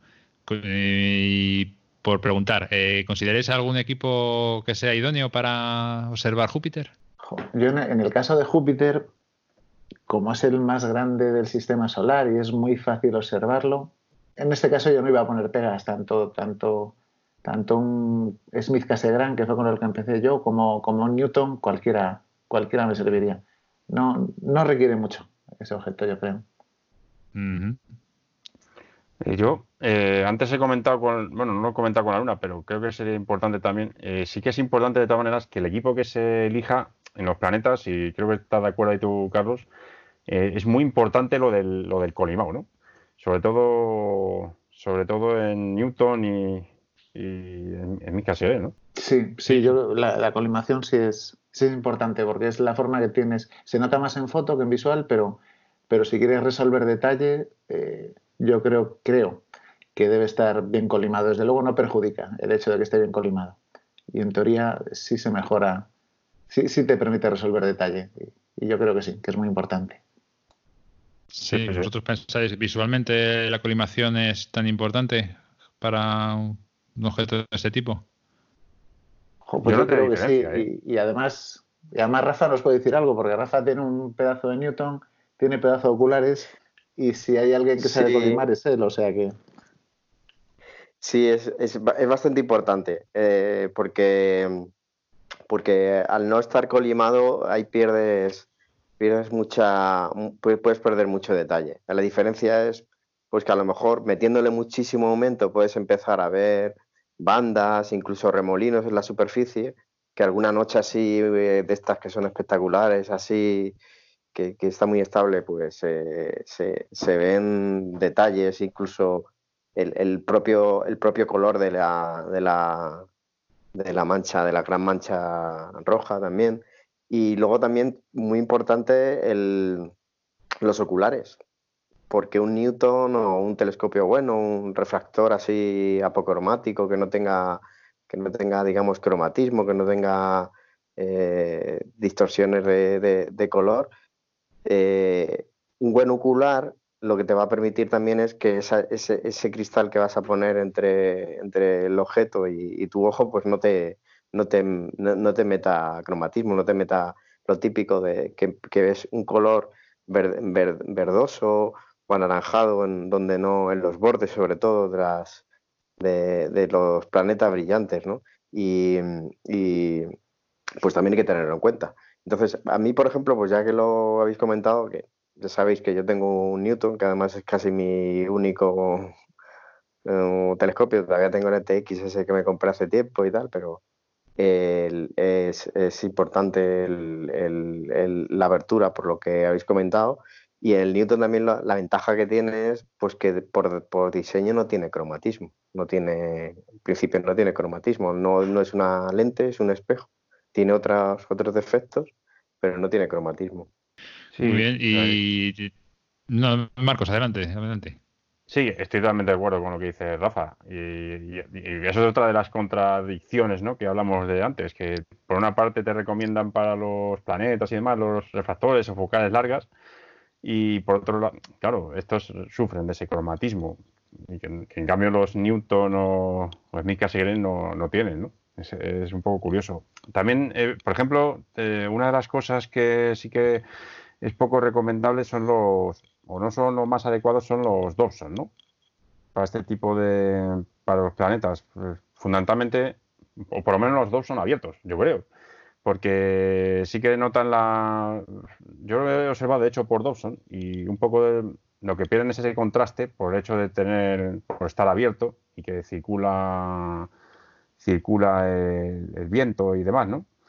Entonces, pero bueno, eh, yo creo que lo que decimos antes, eh, tenerlo bueno, tenerlo bien colimado es muy importante. Un ocular bueno, como dice Rafa, me parece también fundamental. Sí. Sí, sí, sí. Ah, bueno, y si te pones ya a buscar defectos, dices, pues eh, mejor, mejor eh, el Newton, porque pues en un casegram, en teoría tienes que esperar a, un ratito a que se aclimate el tubo. Exacto. Y ahí, o sea, ya, por, votar por algo, pues yo ya votaría por un Newton. Y cuanta más apertura, mejor, como siempre. Totalmente. A mí, a mí no me lo habéis dejado muy claro, ¿eh? no, porque o sea, por un lado, eh, ha comentado Marcos lo de los Dobson, os entiendo, un Newton abierto, pero por otro lado decís que a lo mejor el Newton mejor que un Cassegrain. Entonces, no, me ha quedado muy claro. O sea, entiendo, Marcos, que tú lo que recomendabas era un, Smith Newton, ¿no? Pero, pero no un Newton puro, o sea, no, un Newton abierto. No, eh, no eh, cuando me refiero a lo del contraste, me refiero a. De hecho, lo comentamos, no sé si lo comentamos en el anterior, cuando hablamos de los tubos. Eh, los dos son, al tener abierto, puesto que es un chasis, ¿no? Y tenemos entre el, espejo principal y el secundario no hay nada, no hay... Ah, vale, refieres a esa apertura. Sí, claro, cuando, entra, cuando circula el aire por dentro del, tubo, porque... hay muchos no por dentro, sino entre, así entre medias, ¿no? son que no tienen abierto eso, o sea que son como Newton, entonces, vale. En ese caso, en ese caso sí. Eh, lo que pasa es que sí que dicen, suelen decir que, la, que el espejo es tiene algo menos de calidad, pero, pero eso ya, yo supongo que depende. Ya los modernos en eso no tendrán ninguna pega. Es más por eso. Yo técnicamente, como dice Carlos, yo creo que el más apropiado es el Newton, viendo todo. Una buena Barlow y unos buenos oculares. Claro, claro. Si vas a trabajar con, aumento, pues sí que parece. O, un, o un TACA de unos cuantos miles de euros. Bueno, por supuesto. Estamos Lo que está claro es que le hacen falta aumentos a eso, porque yo sí que durante algún tiempo que he tenido solamente tubos cortos, eh, he apuntado a Júpiter y eso para entretenerme un poquito, y cuando lo ves muy pequeño es que no, no te aporta gran cosa. Entonces, eh, bueno, un mínimo que te aumente un poquito y, y poderlo ver, porque si no el Masutov que, tú tenías antes. Mm, sí, pero cuando, lo vendí, por ejemplo, me quedé con tubos, pues, por ejemplo, el, más largo que tenía eran de 650. Y a mí, mm, con el, con el, con este refractor, no te creas que me acaba de convencer. O sea, se veía muy pequeñito. Eh, entonces, para eso prefiero, pues eso, ya de mil y pico para adelante, pues lo que decís, ¿no? A lo mejor el Newton de mil y algo, o de dos mil el Cassegrain, yo creo que sí que, ya empieza a darte cierta satisfacción, pero menos que eso, vamos, no sé. Sí, quizás demasiado pequeño para, visual, sí. Y mira que a mí me gusta ponerle pocos aumentos en los oculares, porque no me gusta, o sea, me gusta verlo nítido, prefiero sacrificar un poco de aumento por verlo un poquito más nítido, pero sí que, bueno, un mínimo de detalle sí que buscas, ¿no? Al final. Hmm. Sí, sí, la verdad es que yo diría que lo mínimo de focal sería, hablaríamos de mil. ¿No? Más o menos lo que 1500 en teoría por ahí es lo que se dice que tiene que tener para poder observar el planetario. Sí, mínimo, de, Pues, sí. ¿Y algún ocular que tengáis favorito para, para ver Júpiter? ¿Os podéis decantar por alguno o no? Los de Rafa. Los de Rafa, ¿no? Todos seguro que nos decantamos por los oculares de Rafa. A ver, eh, hay unos oculares que son muy buenos para planetaria, que son los, los orto, se llaman orto, y, y, porque tienen una corrección muy, muy buena. Y, de hecho yo creo que, a ver, como en corrección, como en calidad, digamos, de la visión, pues no tienen nada que envidiarle a los oculares estos tan buenos como los Etos y los Nagler. Lo único que ocurre con los, con los orto, orto que es que tienen una pupila de salida muy pequeñita, o sea, tienen una, perdón, vamos, lo que sería lo que es la lente frontal es muy pequeñita y es, complicado poner el ojo, ¿vale? Pero, pero bueno, eh, son muy buenos y son bastante asequibles, son baratitos. Yo tengo un par de un par de hortos que sorprenden. Lo único que pasa es que, bueno, pues ya te acostumbras a lo bueno, a a los setos y a los nalger que tienen una, una lente enorme ahí, una ventana, parece una ventana, y luego te cuesta mucho, ¿no? De, mirar por ellos, ¿no? Claro, y no catas lo bueno. ¿Qué diferencia tienen los orto con qué diferencia tienen los orto con respecto a los plus habituales o no sé? Bueno, es el diseño, yo creo que es el número de el número de lentes que tienen internamente y el tipo de lentes que son. No, sabría decirte. Sí, sí recuerdo que, fue de los primeros oculares que me, que me compré en, en Sevilla y, los tengo, los mantengo todavía porque es que es mm, para todo lo que es planetaria, por ejemplo la luna también, tiene muy, muy, muy buena definición, sin cromatismo. ¿Y qué son? Pues tengo uno de tengo uno de 9 y otro de 3 milímetros. De 3, qué barbaridad. tiene que ser complicado poner el ojo ahí. Para 400 para mi telescopio, en aquella en, pues para 400 aumentos, o sea, para tema de luna, porque más, otra cosa no. Pero bueno, lo he usado alguna vez con, con, por ejemplo, Saturno y Júpiter, y en una noche buena, pues para Saturno, pues por ejemplo, para los anillos, este viene muy bien. Digo que medida 1,25 pulgadas, ¿no? O sea, quiere decir que en este caso 2 pulgadas no, no, no, sería esencialmente necesario, ¿no? No, no, vamos, de hecho ninguno, ninguno de los que he comentado son de, de 2 pulgadas, son todos de, cuando son de poca focal el ocular, cuando es de, no sé, pues a 10 fácilmente, no, hasta 10 sí, hasta 10 milímetros, todo que sea menos de 10 milímetros de focal, normalmente te lo vas a encontrar en una pulgada y un cuarto. Bueno. Qué bien. Y, si hablamos de Júpiter, seguro que lo que nos viene a la cabeza, como habéis dicho todos, es la, gran mancha. Eh, yo creo que una pregunta que se pueden hacer nuestros oyentes es si se puede ver con un telescopio modesto o necesitamos un tubo especialmente grande para, poder verla. ¿Qué me podéis decir de esto? Bueno, yo, yo creo que lo primero es eh, estar seguro de que la mancha está pasando por... Importantísimo. claro, porque no es algo que esté siempre ahí, sino que al, rotar Júpiter, pues tienes un tiempo que además, no sé, si Júpiter rota en 10 horas, pues vas a tener, no sé, unas 3 horas para, poder verla y a lo mejor son dos, nada más, alejado del, del borde. Entonces, lo primero es eso y luego Luego, pues yo, te, yo diría que, quizá a lo mejor mm, a partir de un ciento, de un 100, 120 se puede ver.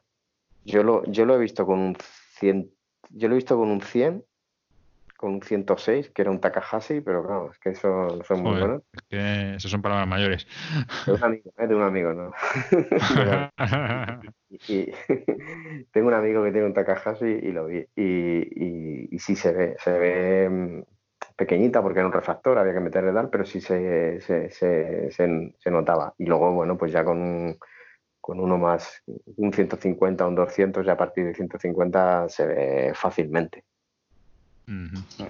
También hay que tener en cuenta que, aparte de que a causa de la rotación hay momentos en los que no es posible ver la gran mancha roja, hay épocas en las que esta casi desaparece. Eso pasó hace unos años, en que se redujo muchísimo, muchísimo y prácticamente desapareció. Luego volvió otra vez a, incrementarse su diámetro, pero la gente estaba preocupada pensando que no iba a volver a aparecer nunca más.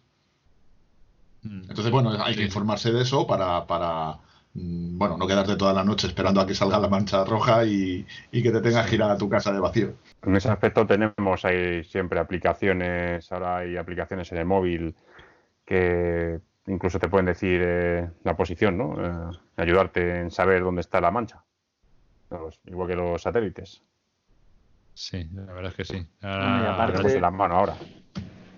Aparte, otra cosa que hay que tener en cuenta es eh, eh, la altura a la que está, porque cuando, eh, si, lo tenemos solamente a 25 o 30 grados, por, tema de atmósfera, de dispersión, va a ser, si no, hay, si, no si no es una buena noche, va a ser muy difícil apreciar, apreciar la mancha. Y lo ideal es que esté alto, cuanto más alto mejor. Y si está alto es cuando podemos meter muchos aumentos. O sea, también depende mucho del día. Ya no solo que esté o no esté presente, sino de, lo buena o mala que sea esa noche y, lo alto que, esté en el, ese día en el, en el, firmamento, que es muy importante. Muy bien. Y... creo, que no, creo que no lo habéis comentado, pero ¿algún tipo de filtro? Porque a mí me vendieron, bueno, me regalaron uno con un ocular, eh, un filtro amarillo que decían que para Júpiter estaba bien, tal. No sé si lo habéis podido probar alguna vez. Yo tengo el juego de filtros esto de, que de, Celestron, creo que eh, eh, y lo que hago muchas veces de todas maneras es jugar un poco con ellos.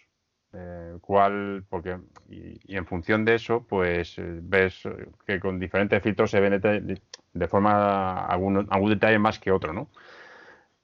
no sé si Carlos ahí sabrá igual ha practicado más. Sinceramente no. Te dijeron que con el amarillo se, veían más, bueno, se aprecian algunos detalles. Yo ya te digo, tampoco lo llegué a ver, pero... En teoría hablan de que los óptimos para, Júpiter son o azul oscuro o azul. Eh, te hablo de, bueno, hay una, página que recomiendan filtros ¿eh? y hablan del, del, azul o en torno al azul, ¿no? También el, uno de contaminación lumínica también ayuda un poco a hacerlo un poco más estable, ¿no? Eso de la, esto que hablamos de la reverberación o de, la, de las turbulencias que puede haber en la, en la atmósfera. Total, que tenía el almacén lleno de filtros amarillos y me dijo, mira, sí, este para Júpiter. pues esto es posible siempre. De todas maneras, pues yo digo, aunque el más óptimo sea este azul, yo creo que siempre bueno es practicar y jugar con ellos y ver cómo, bueno, aunque no sea el más óptimo, pero sí que a lo mejor hay otros que te permiten ver algún detalle más que, otro filtro, ¿no? jugar un poquito con ellos, ¿no? A ver cuál es el que más se adapta. Bien, bien. Es interesante también. Con el tema de el tema de los colores, como el tema del color además es algo bastante subjetivo, porque no, no vemos los colores igual. Yo creo que, el, que no es malo experimentar. Es decir, si los tienes, si lo tiene o alguien lo tiene y te deja ver con él, pues, pues te lo puedes plantear si realmente te, te interesa, ¿no? Ver, ver algún detalle o te va a quitar, o por lo menos a lo mejor te va a quitar brillo también. Eso, por ejemplo, es muy importante en Júpiter. Júpiter pues, brilla mucho y es muy, muy fácil ponerte a mirarlo con un telescopio con mucha apertura y, que te deslumbre. Y, y estés un rato sin poder sacar ningún detalle. Y ahí, aparte de los filtros, pues también el tema de los aumentos, que al final lo que hacen es, de alguna manera, eh, eh, repartir un poco todo ese brillo ¿no? y restar, digamos, eh, amortiguar ese brillo y, hacer que, tengas la posibilidad de ver sin, sin deslumbrarte. ¿no? Sí, eso es importantísimo. Yo me acuerdo de una ocasión que observé por el 16 pulgadas, por, el, por un Dawson este de 16, el Light de 16 pulgadas, y me acuerdo que tuvimos que poner un filtro porque si no era casi cegaba. Muy bien. La verdad es que Júpiter da para, muchas, muchas horas de, charla por lo que estoy viendo. Bueno, yo creo que deberíamos cambiar de, planeta. Si os parece, nos, nos pasamos al, al Señor de los Anillos. Y venga, la misma pregunta que os he hecho antes. ¿Recordáis la primera vez que lo visteis? Yo sí. Así como todos habéis dicho que soy de Júpiter, yo soy de Saturno. Lo que pasa es que eh, recuerdo que fue una excursión en, bueno, unas mm, colonias de estas en segundo de GB y en mi cabeza está eh, haber visto Júpiter de color azul celeste. Cosa que, vamos, luego viéndolo con nuestros telescopios dicen, no sé qué es lo que vi yo aquella noche. Pero vamos, a mí es con diferencia el planeta que más me ha impresionado siempre y ese que más me gusta ver. O sea que yo sí que se lo tengo muy presente. Sí, sí. Ciertamente, yo comparto contigo porque fue el primer objeto que vi a través del telescopio cuando me lo compré. Bueno, tuve que apuntar un objeto en el cielo brillante para ver si se veía bien por el telescopio y me encontré con Júpiter de frente y fue una sensación, la verdad es que indescriptible, que fue la que me, enamoró de este mundo. No sé los demás que cómo lo viviste y la primera vez que viste Júpiter. Saturno, ¿no? Ah, yo, perdón, Saturno. Sí, a mí, a mí también, a mí también me impresionó porque, bueno, el, tema de los anillos es algo como muy, como muy fantástico, ¿no? Eh, tú lo ves en la tele, en las películas y tal, y ves un planeta ahí con los anillos. Y bueno, es algo como poco intuitivo, ¿no? El que haya un planeta ahí que esté rodeado de una inmensa pista circular. Entonces la primera vez que lo vi, pues sí me, me impresionó y ver el hueco que hay entre el planeta y, y, los anillos. Y luego más tarde, incluso poder distinguir la división de, de, Cassini e incluso la división de Enke, pues a mí todo eso me, me, me, me impresionó. Era algo como muy diferente. Yo, a mí me pasó algo un poco contrario. Es decir, a mí Saturno, Saturno yo creo que es el planeta que cuando todo el mundo lo ve se queda un poco alucinando. No creo que nadie se quede indiferente. Pero sí a mí lo que me pasó es que yo mi primer telescopio fue un telescopio que me regalaron cuando era pequeño, un niño, y, era un 40 milímetros, un refractor de 40 milímetros de, imaginaos eh, cómo era, ¿no? Y la calidad que tenía, y no me acuerdo ni la marca ni nada. Pero, y sí, lo que sí recuerdo es que no, no llegué a, distinguir los, los anillos, sino que lo veía como una figura ovalada, poco como si hubiera un, que bueno, al final pues también leyendo mucho en aquella época una enciclopedia, porque antes no, no veía internet, pues era un poco como lo vio también Galileo, ¿no? Que vio como, lo vio como, un, como, como una figura, como un planeta con orejas, que le llamaba a él.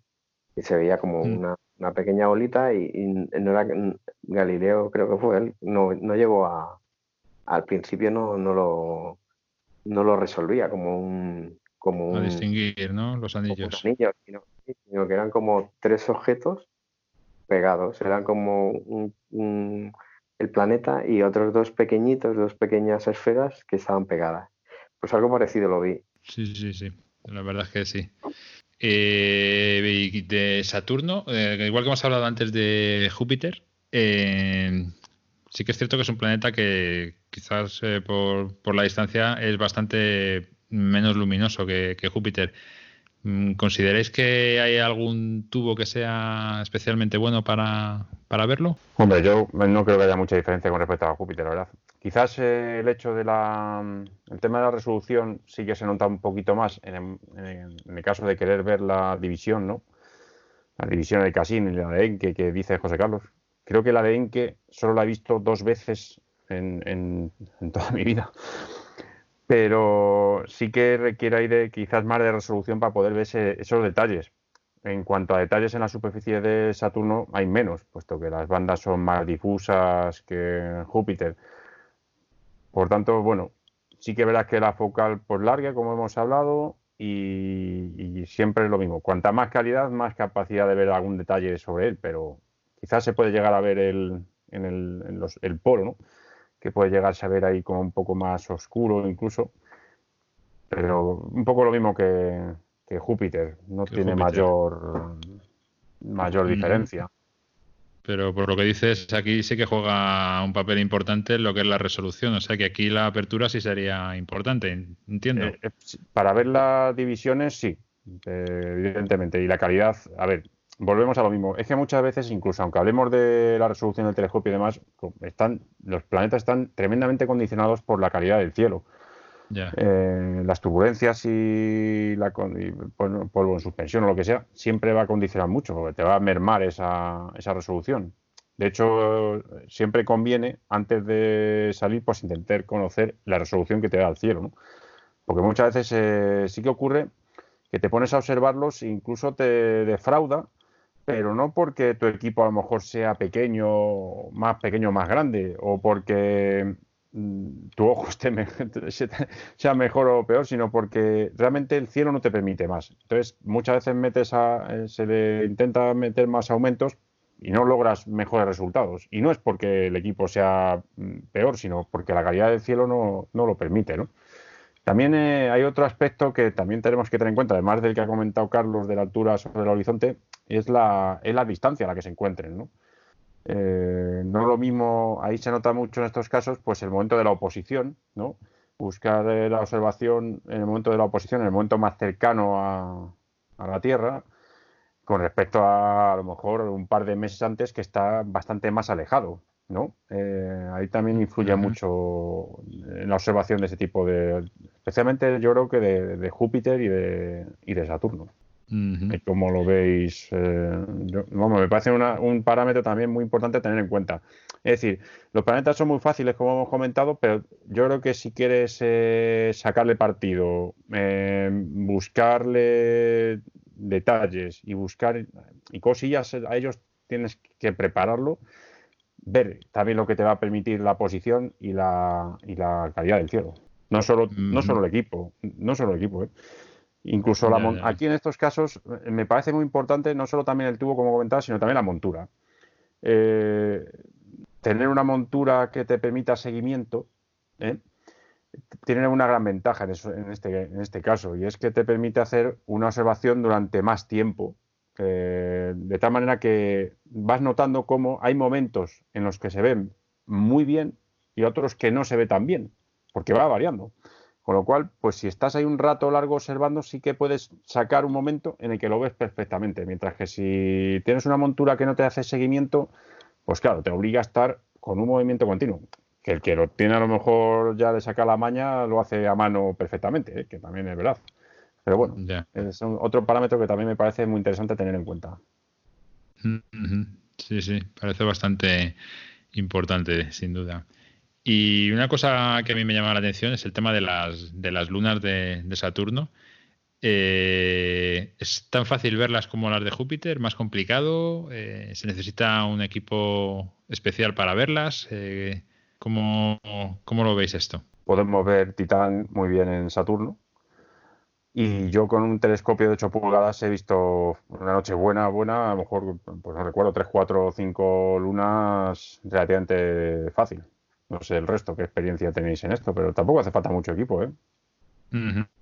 No sé, yo, la verdad es que no soy consciente o de haberla visto casi nunca las o nunca las, las lunas de, de, Saturno. No sé porque no me he fijado, me centro más en el, en el planeta y no, y no me fijo en lo de alrededor, pero no, no tengo memoria visual de haberlas, de haberlas visto. Hombre, yo, creo, yo creo que es bastante más difícil. Se ven, porque se ven, pero es bastante más difícil, salvo Titán. Creo que todas son bastante pequeñitas. Sí, menos, mucho menos llamativas y son puntitos que la verdad es que tienes que pensar que son, que buscan las lunas ahí, ¿no? Así como las de Júpiter, realmente las ves. En Saturno, no, es que tengas que buscarlas, pero. Sí, no saltan a la vista como, como las de no, No llaman tanto la atención. y una cosa que olvidamos antes cuando hablamos de Júpiter es eh, estos eventos de, o de tránsitos de las lunas de, Júpiter o las ocultaciones, que se nos ha olvidado comentar un poquito eso. Que es, que es algo muy bonito cuando, cuando tenemos un tránsito de, una luna y, proyecta las sombras sobre la superficie o, cuando se ocultan, que son cosas muy, muy bonitas. Y como comentaba Marcos, que hay estas aplicaciones de móvil que, pues, que te avisan de, todo este tipo de, eventos y si el día acompaña, pues son cosas muy, muy bonitas. Hombre, ver la sombra de Io ¿no? sobre el Júpiter es un acontecimiento espectacular. Sí, yo creo que es uno de los mm, recuerdos visuales más, bonitos que tengo de una observación. Eh, de ver el, cómo pasaba por delante la luna y hacía la sombra en el planeta y verlo en visual es una sensación indescriptible, de, verdad, que se la recomiendo a todo el mundo. Es una pasada. Yo, yo aparte de las lunas de Saturno, no sé si es una percepción mía, pero yo Júpiter siempre lo tengo, tengo en mente que las lunas están como en el mismo plano de visión nuestro, es decir, están más o menos en, el, en, un mismo plano. Sin embargo, las de Saturno, bien por porque son lunas, muchas son lunas que son, pues que a lo mejor han sido capturadas, que no, pues están como o por encima o por debajo, como más desordenadas. No sé si me entendéis un poco lo que quiero decir tú coges y ves Júpiter y, con unos prismáticos y ves los, cuatro puntitos, la mayoría de las veces están todos en el mismo plano. Sin embargo, con las lunas de Saturno, tanto por la distancia, que es que están como más, más separadas, como también el propio plano de, las es muy frecuente verlas muy por encima o muy por debajo del planeta. Entonces es más complicado de, tenerlas. Eh, Júpiter a una primera vista saltan a la, saltan a, la vista, te, te, llaman la atención y, las, y, ves las cuatro. Si falta alguna, sabes que está detrás del planeta o, está pasando por delante y por eso no la estás viendo, porque es una sensación que tengo yo. Sí, yo creo que es porque la rotación de Júpiter es más o menos paralela al plano, al plano de la, de la eclíptica, ¿no? Y porque siempre vemos las bandas horizontales. Sin embargo, Saturno, eh, dependiendo de la época, cuando digo época me refiero a, años, a cuatro, cinco, seis años o más incluso, eh, se puede observar cómo eh, la inclinación del anillo varía y mucho y mucho, o sea, bastante. los anillos se pueden poner casi de frente nuestra y en otras épocas se puede poner de perfil hasta el punto de que prácticamente desaparecen. Es decir, que la inclinación de Saturno con respecto al, plano eh, de la eclíptica es inclinado. Entonces, claro, como sus lunas eh, giran en torno al, al plano del ecuador de Saturno y Saturno está inclinado, pues claro, dependiendo de lo inclinado que nosotros podamos ver Saturno, nosotros podremos ver sus lunas eh, más cerca de Saturno o más hacia afuera. No sé si me explico. Esto es algo como, como muy, muy, visual, ¿no? Para explicar es un poquito complicado, pero más o menos nos podemos hacer a la idea de que si Saturno está tumbado, eh, las lunas girarán más hacia el exterior que si está eh, si están los anillos, digamos, de perfil. Si están los anillos de perfil y las lunas giran alrededor de los anillos, pues lo veremos en el mismo plano que los anillos, entonces será más fácil verlas. No sé si más o menos sí, me, he explicado con claridad. Perfectamente. Perfectamente, me la acabas de aclarar, porque, porque sí, es que tiene todo el sentido. Es, es lo que lo que quería decir, que las lunas se ven como, más siempre podemos ver que las bandas están horizontales. ¿Por qué? Porque Júpiter no tiene esa inclinación. Pues mira, ya sabemos por qué son más caóticas a la hora de, observarlas, las, las lunas de Saturno. Muy bien. Bueno, y como hemos visto estos planetas, Saturno y Júpiter, yo creo que son los planetas más, mm, pues, más importantes o más agradecidos de ver visualmente. Pero creo que también deberíamos dar una vuelta por mm, algunos que son interiores y otro como Marte, que es exterior, que también se prestan a astronomía visual. Yo creo que podríamos empezar con Marte y ver un poquito a ver qué, podemos hacer con este planeta. ¿Vosotros eh, habéis visto Marte? ¿Tenéis alguna anécdota que, contar o, recordáis la primera vez que lo visteis por el telescopio? Hombre, a mí particularmente Marte es, yo lo llamo planeta frustrante. a mí particularmente, ¿no? Porque sí que es verdad que, han sido muy pocas las ocasiones en las que he podido disfrutar de una buena visión de, este planeta. o ha sido muy buena, muy rara, muy buena, pero muy rara, o, el resto ha sido bastante, bastante pobres. Sí, la verdad es que yo siempre que lo he visto no he llegado a ver más allá de una pequeña pelotita roja y, poco más. Sí, eso sí iba a decir, que no, no sé muy bien qué es lo que se puede llegar a ver de él, porque es verdad que en fotografía sí que hemos visto alguna vez pues, eh, los polos y alguna cosita así, pero en visual Sí, hombre, sí que se puede ver. Yo fíjate que recuerdo en, alguna ocasión pues los, el, casquete polar sí que es una cosa que se suele ver bastante fácil. Eh, incluso detalles, esas, los grandes eh, valles estos, ¿no? las grandes llanuras estas de, Marte también se pueden llegar a ver. ¿Eso se puede distinguir con un telescopio de aficionado? Vamos, se ven manchas, se ven como zonas más oscuras y otras más claras. Eh, sí, que se, sí que se aprecian. En Marte lo que tiene es una cosa, y es que es muy importante la oposición, ¿no? Eh, es, muy, es, muy importante la, situación relativa con respecto a la Tierra y, condiciona mucho cómo se ve. De hecho, varía el tamaño sustancialmente, con lo cual eh, es la diferencia entre ver alguna cosa, algún detallito más o menos. Luego las tormentas de polvo también nos condicionan mucho, ¿no? Creo que la última oposición que hubo, precisamente esto estuvo cubierto por la tormenta de polvo que duró bastante tiempo.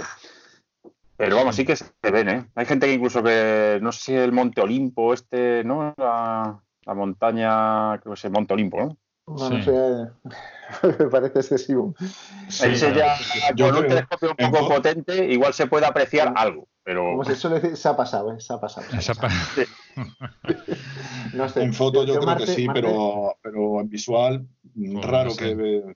Se puede ver manchas, pero nada, nada definido.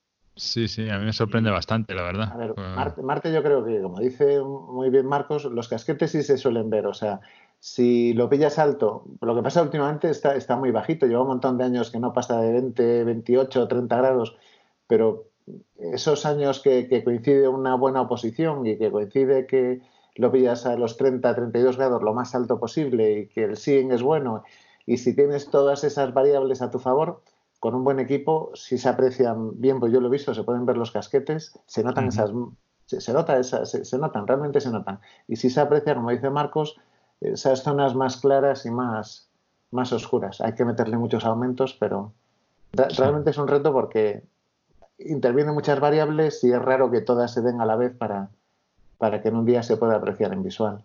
O sea que tenemos que hablar de telescopios más bien potentes, ¿no? Para poder empezar a, ver algo de más allá de 8 pulgadas quizás, o 8 pulgadas como... Mínimo, mínimo yo creo 8 pulgadas.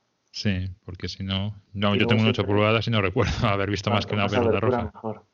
Sí, sí. Sí, un 8 pulgadas y sobre todo en el momento de la en el momento de oposición y, y que esa oposición sea en un momento en que esté cercano a la Tierra.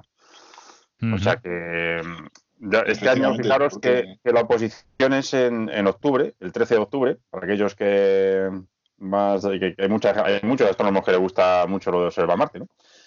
13 eh, de octubre, con lo cual significa que durante el verano y tal está, pues como el resto de planetas, como dice Carlos, muy abajo.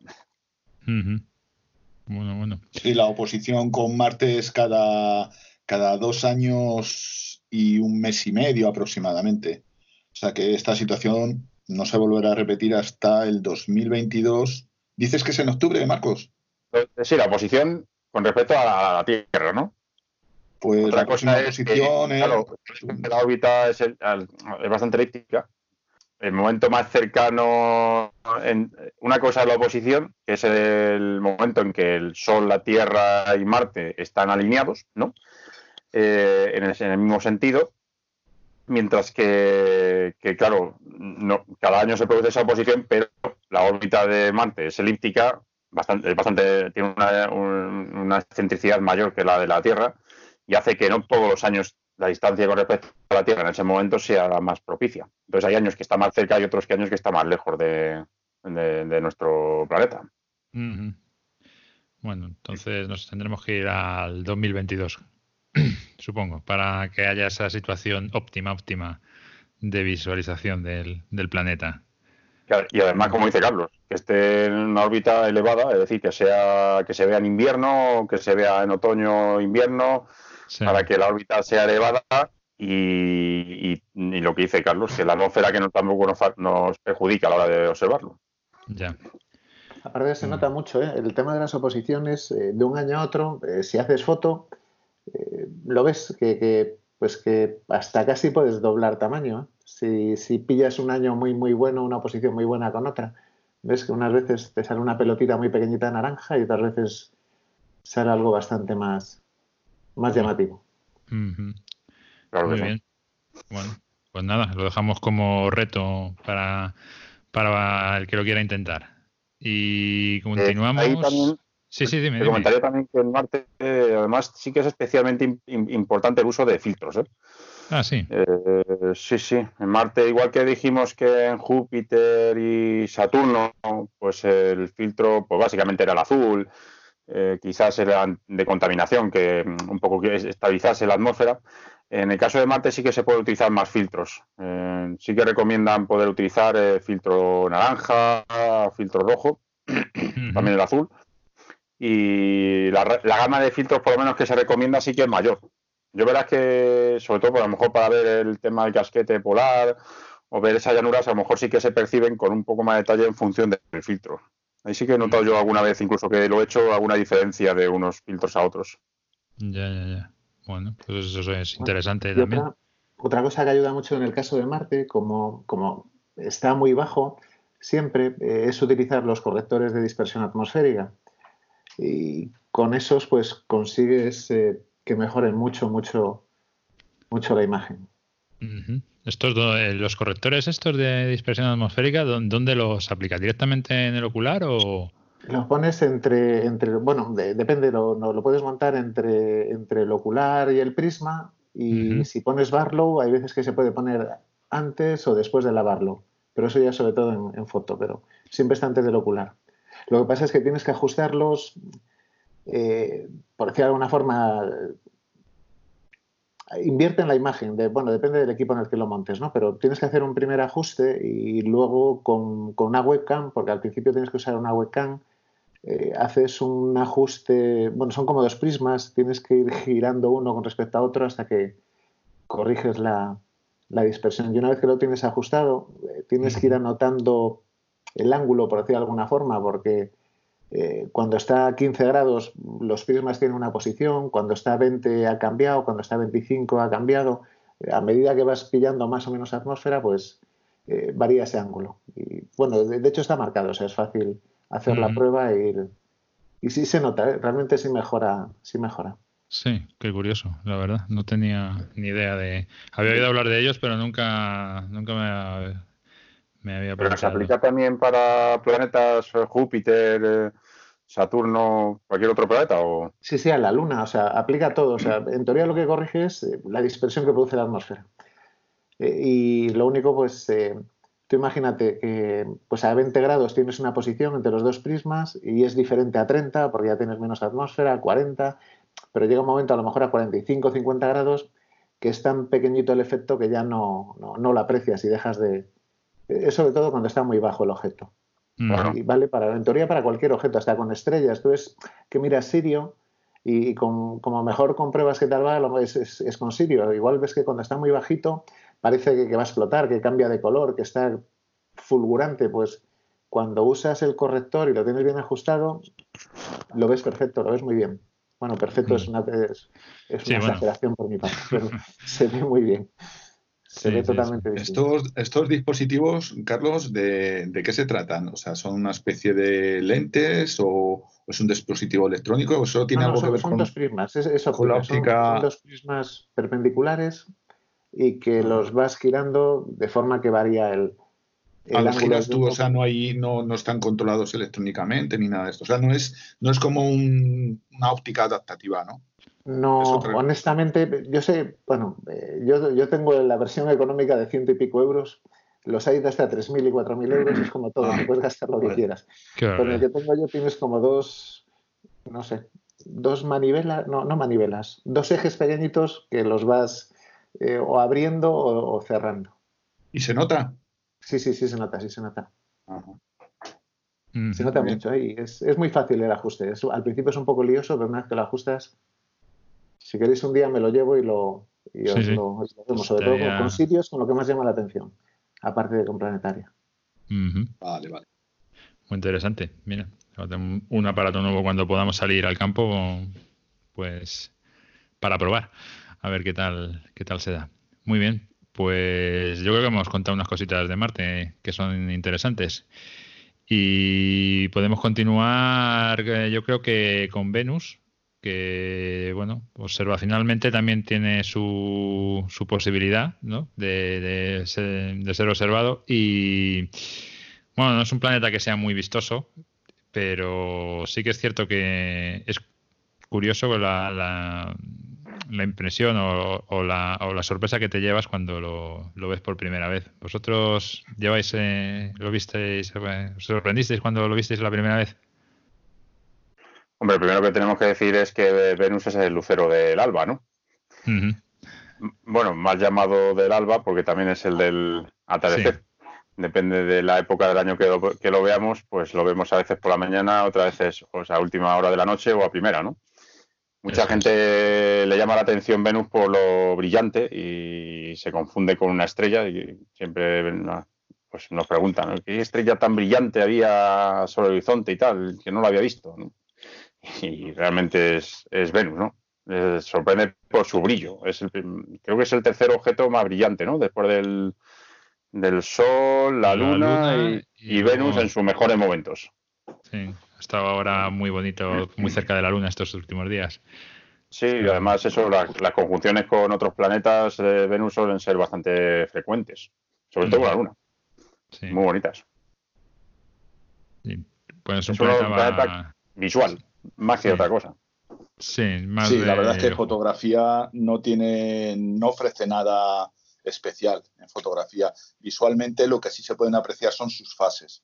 Tiene fases como la Luna y además son digamos, más pronunciadas en el aspecto de que las puntas, o sea, lo que serían los cuernos, los cuernos de las fases, por ejemplo, una fase creciente, son más cerrados. No sé si, me explico con claridad. Más, pronunciados, ¿no? claro, eso, eso, es debido a la dispersión eh, que hace la atmósfera con la luz del sol.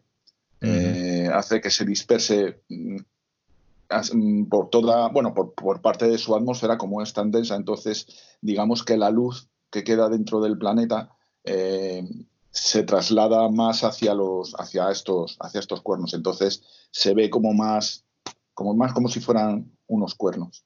Sí, es, es, lo, lo, único así que puede ofrecer de especial, porque debido a esta atmósfera tan densa, mm, es imposible apreciar nada de su superficie. Imposible. Sí, sí. ni, con los mejores telescopios del mundo se puede. De hecho, las únicas imágenes que hay de su superficie eh, son debidas a sondas que se han enviado, las Venera soviéticas, eh, hicieron algunas fotografías de, la superficie y es lo único que tenemos de, la superficie de Venus. Lo demás, todo, su atmósfera. Y otra cosa que se puede, digamos, eh, disfrutar de Venus, al igual que de Mercurio, son los tránsitos por delante del Sol. Que eso lo, podemos comentar un poquito después cuando hablemos de, Mercurio, porque como es una cosa común de los dos planetas. Sí, sí, yo creo que es un otro, otro de los aspectos más interesantes de los, de los planetas interiores, porque al final en visual es mejor casi observarlos a ojo desnudo que, a través de un telescopio. Yo sí que es cierto que he visto fotos de, Venus alguna, de algún aficionado tal y sí que sí que se ve eh, lo que es la, la, capa de nubes, ¿no? De que forma que, que rodea el planeta o se aprecian los, los, los colores ¿no? que tiene esa capa de nubes que, está rodeando. Pero más allá de eso, no, no, no le veo mucha, mucha historia. Hombre, hay un. Está el filtro este H, creo que es H beta, ¿no? Que solo sirve para Venus, en principio. Creo que cuesta su dinero, como todo, como todas las cosillas en astronomía, y sirve para Venus y para alguna cosilla más, pero poca cosa en principio sí que te permite ver las nubes. Eh, yo estaba investigando un poquito al respecto de los filtros de, Venus también, ¿eh? y sí que sí que verás que hablan de que hay filtros que te permiten ver algunos detallitos. ¿eh? por ejemplo, hablan del, del un amarillo del 12 amarillo medio que permite dice, ver detalles bajo, de bajo contraste de Venus otro que es el, el, verde claro, eh, que también puede utilizarse para ver estructuras nubes. Es decir, bueno, hay algunos filtros que a lo mejor sí que nos dan opciones de ver de ver cosillas. Evidentemente, pues es que seguramente cada filtro de estos que son muy, muy específicos y y, concretos, pues costará lo que cueste, ¿no? barato no, como todo en este mundillo de la astronomía, pero, pero bueno, que sí que permiten ver cosillas en Venus. Incluso hablan de que se pueden ver aquí, eh, bueno, contraste de, en las nubes, e incluso centelleo en los extremos. Bueno, o sea que hay alguna cosa, eso se permite con el violeta. O sea, es un planeta que efectivamente, aparentemente, eh, y a, primera vista es muy poco, muy poco espectacular para observar, pero bueno, que a lo mejor con filtros sí que se pueden ver cosillas, ¿no? Sí. Lo malo es que tendrás que invertir una cantidad de dinero muy grande para, para luego solamente poder ver, utilizarlo con Venus. Esto todo es cuestión de dinero. Sí, al final sí. El problema de, Venus es eso, que yo, yo, no tengo ningún filtro, solo lo he visto en visual y, y requiere, requiere muchos filtros. Algún día que he mirado por ahí por curiosidad, es, es lo que comenta Marcos, hay, hay, hay listas de, un montón de filtros que, cada uno se promete mejor que otro, pero... Y en mm. visual a mí me costó mucho verlo, o sea, cuando he intentado verlo, eh, lo he pillado muchas veces muy bajito y, me ha costado mucho pues por, pues, hacerme con ello, pero ahora, bueno, ahora es una época del año muy buena, porque está bastante alto y, y, es el momento de ir a por él. Había que aprovechar. Sí, sí, la verdad es que sí, está... Tú fíjate que la máxima elongación, es decir, la máxima separación que ha tenido, bueno, ahora ha tenido una, de las máximas, que ha sido unos 46 grados, que estaba ahora justo el 24 de marzo, que fue el punto más separado que tuvo de, del Sol, estos días que lo hemos visto tan, tan alto. Ahora ya empieza a bajar estos próximos tiempos. Mm. Pero bueno, 46 grados ya es una buena altura. ¿eh? Sí, sí, está fenomenal. Bastante bien, sí, la verdad.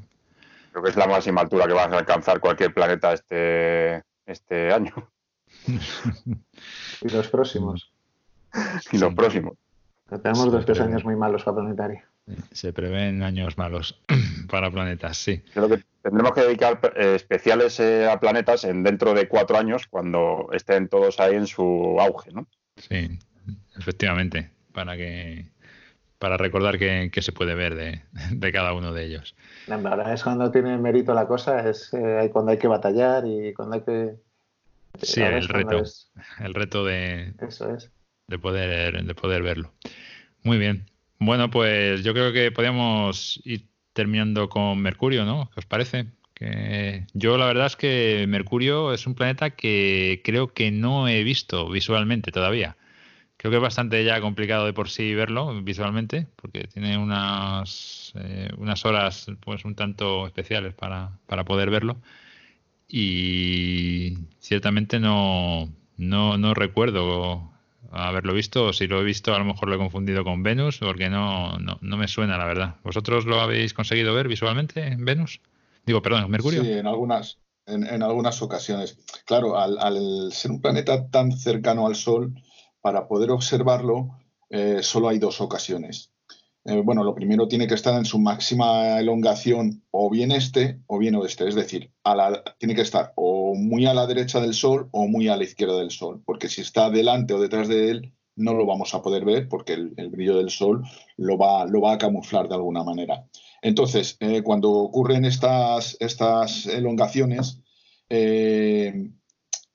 solo se pueden observar justo antes de que se ponga el Sol o justo antes de que salga el sol, porque como está tan cerca del sol, pues son las únicas ocasiones en las que, en las que es posible verlo.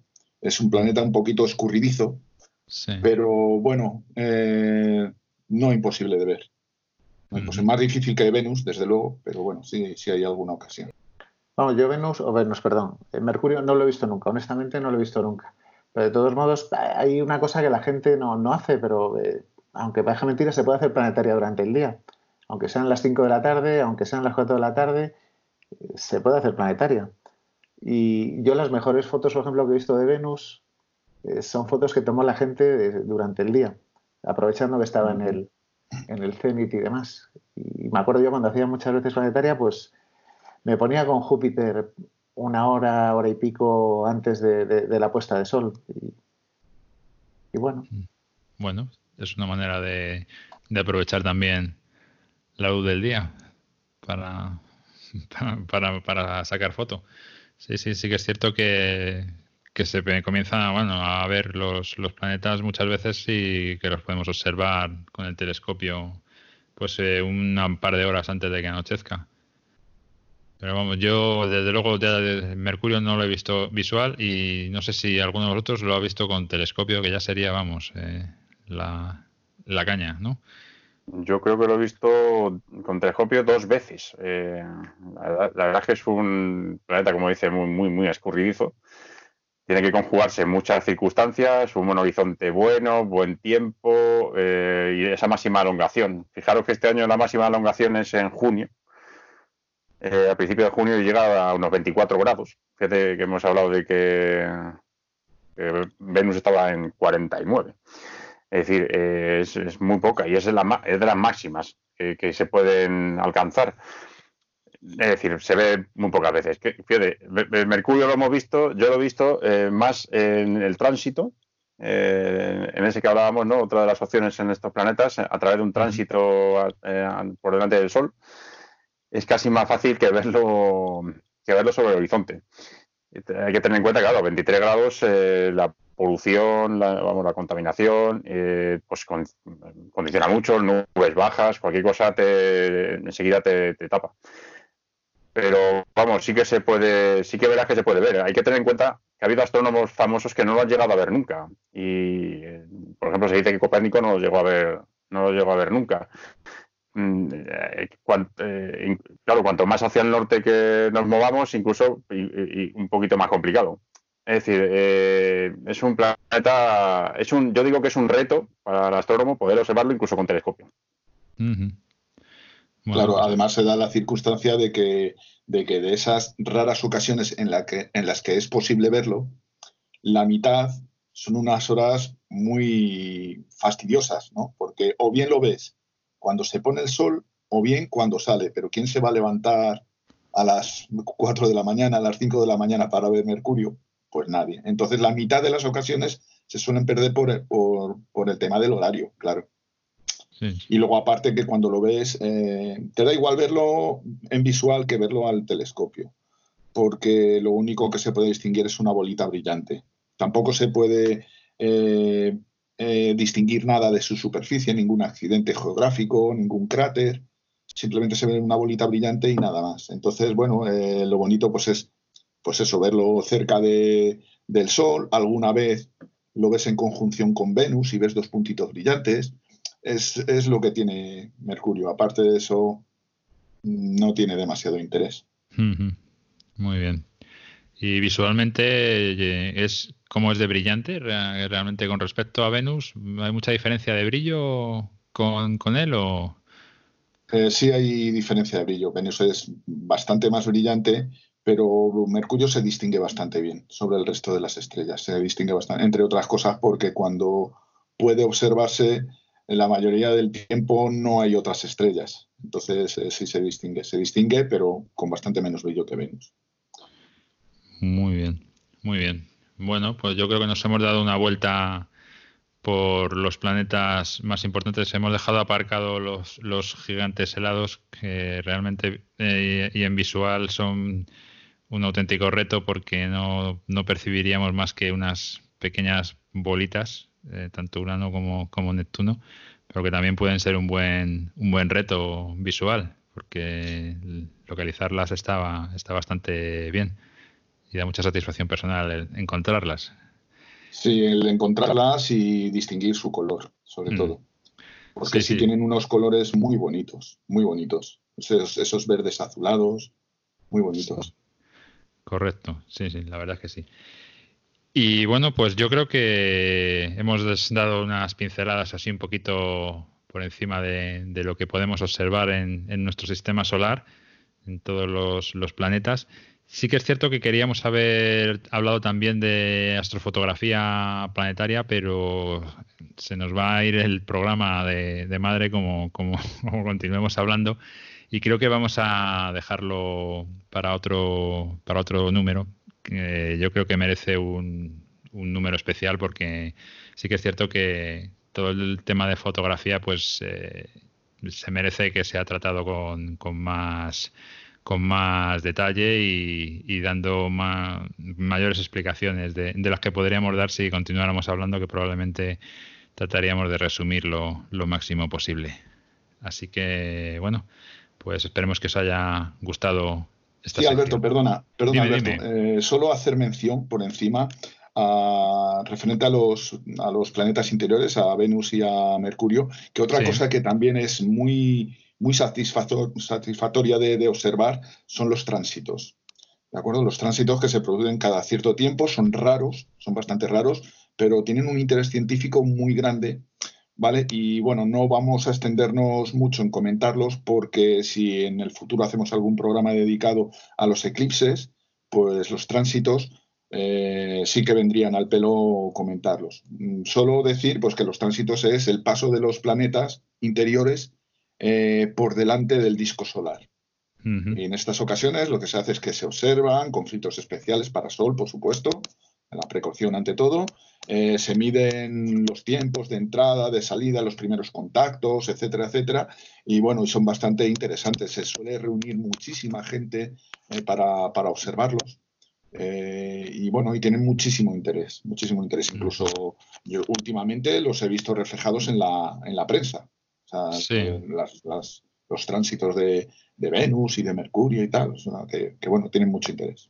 Sí, llaman bastante la atención, siempre y cuando no esté nublado, pero, pero, vamos, sí, sí que es cierto que los tenemos, los tenemos en cuenta. Muy bien, chicos, pues nada, creo que dejamos aquí este, esta selección y vamos a pasar a la siguiente.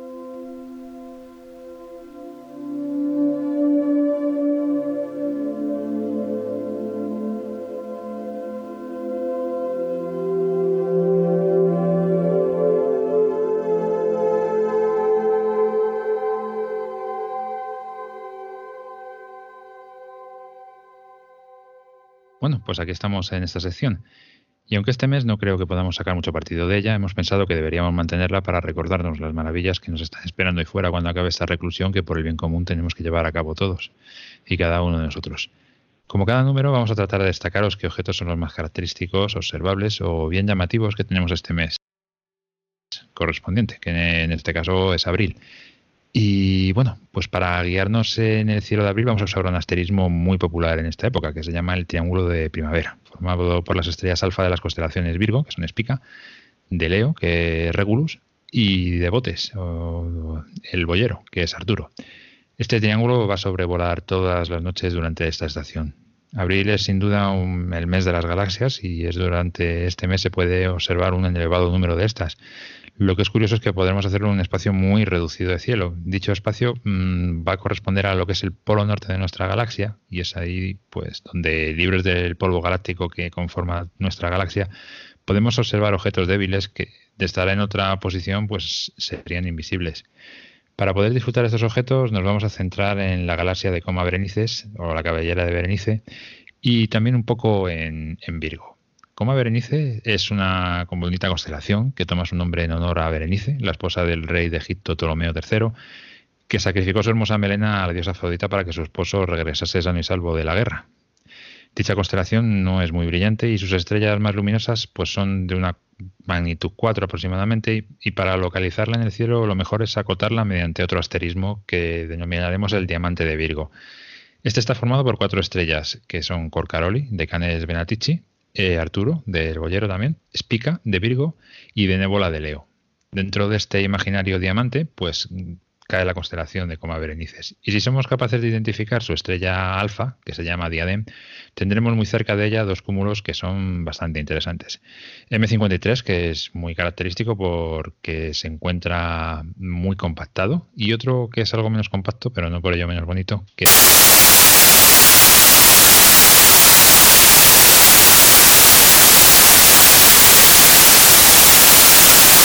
y el azul pálido de sus dos integrantes echarle un vistazo porque eh, de verdad es, es muy, muy bonito.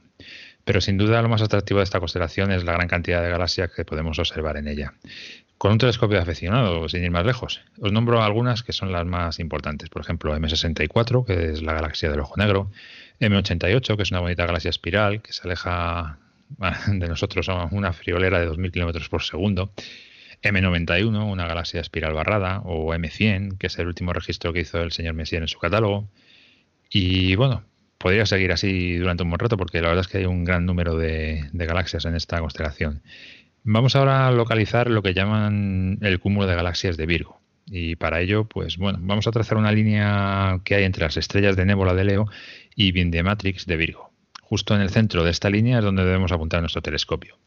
Ahí vamos a ver dos galaxias que son las más brillantes del cúmulo, que son M84 y M86. Ambas nos van a caber en un ocular. Pero si tenemos un telescopio con 20 o más centímetros de espejo, podremos ver alrededor suyo numerosas galaxias más débiles que nos conformarán un impresionante mosaico en el ocular. Es un espectáculo realmente impresionante si conseguís hacerlo, o bueno, localizarlo con un, con un telescopio bastante potente. Si tenemos centradas M84 y M86, pues nos desplazaremos hacia el sureste y aparecerá en el ocular una galaxia elíptica, que es M87. Es la más grande del grupo y está rodeada por un séquito de aproximadamente unos 4.000 cúmulos globulares. También es bastante impresionante. Seguimos hacia el este y nos toparemos con otra galaxia elíptica, que es M89, y casi en el mismo campo del ocular, pero moviéndonos hacia el norte, aparecerá la formación espiral de M90. Este recorrido lo podemos hacer al inversa, sur, oeste, noroeste, y comparar las distintas galaxias disfrutando así de lo bonitas y espectaculares que son estas pedazos de cielo. Y si no tenéis seguimiento, mm, os propongo un reto que es una pasada. Eh, se trata de localizar M58, que es una galaxia espiral barrada, muy semejante a la Vía Láctea, eh, está aproximadamente un poco al sureste de M89.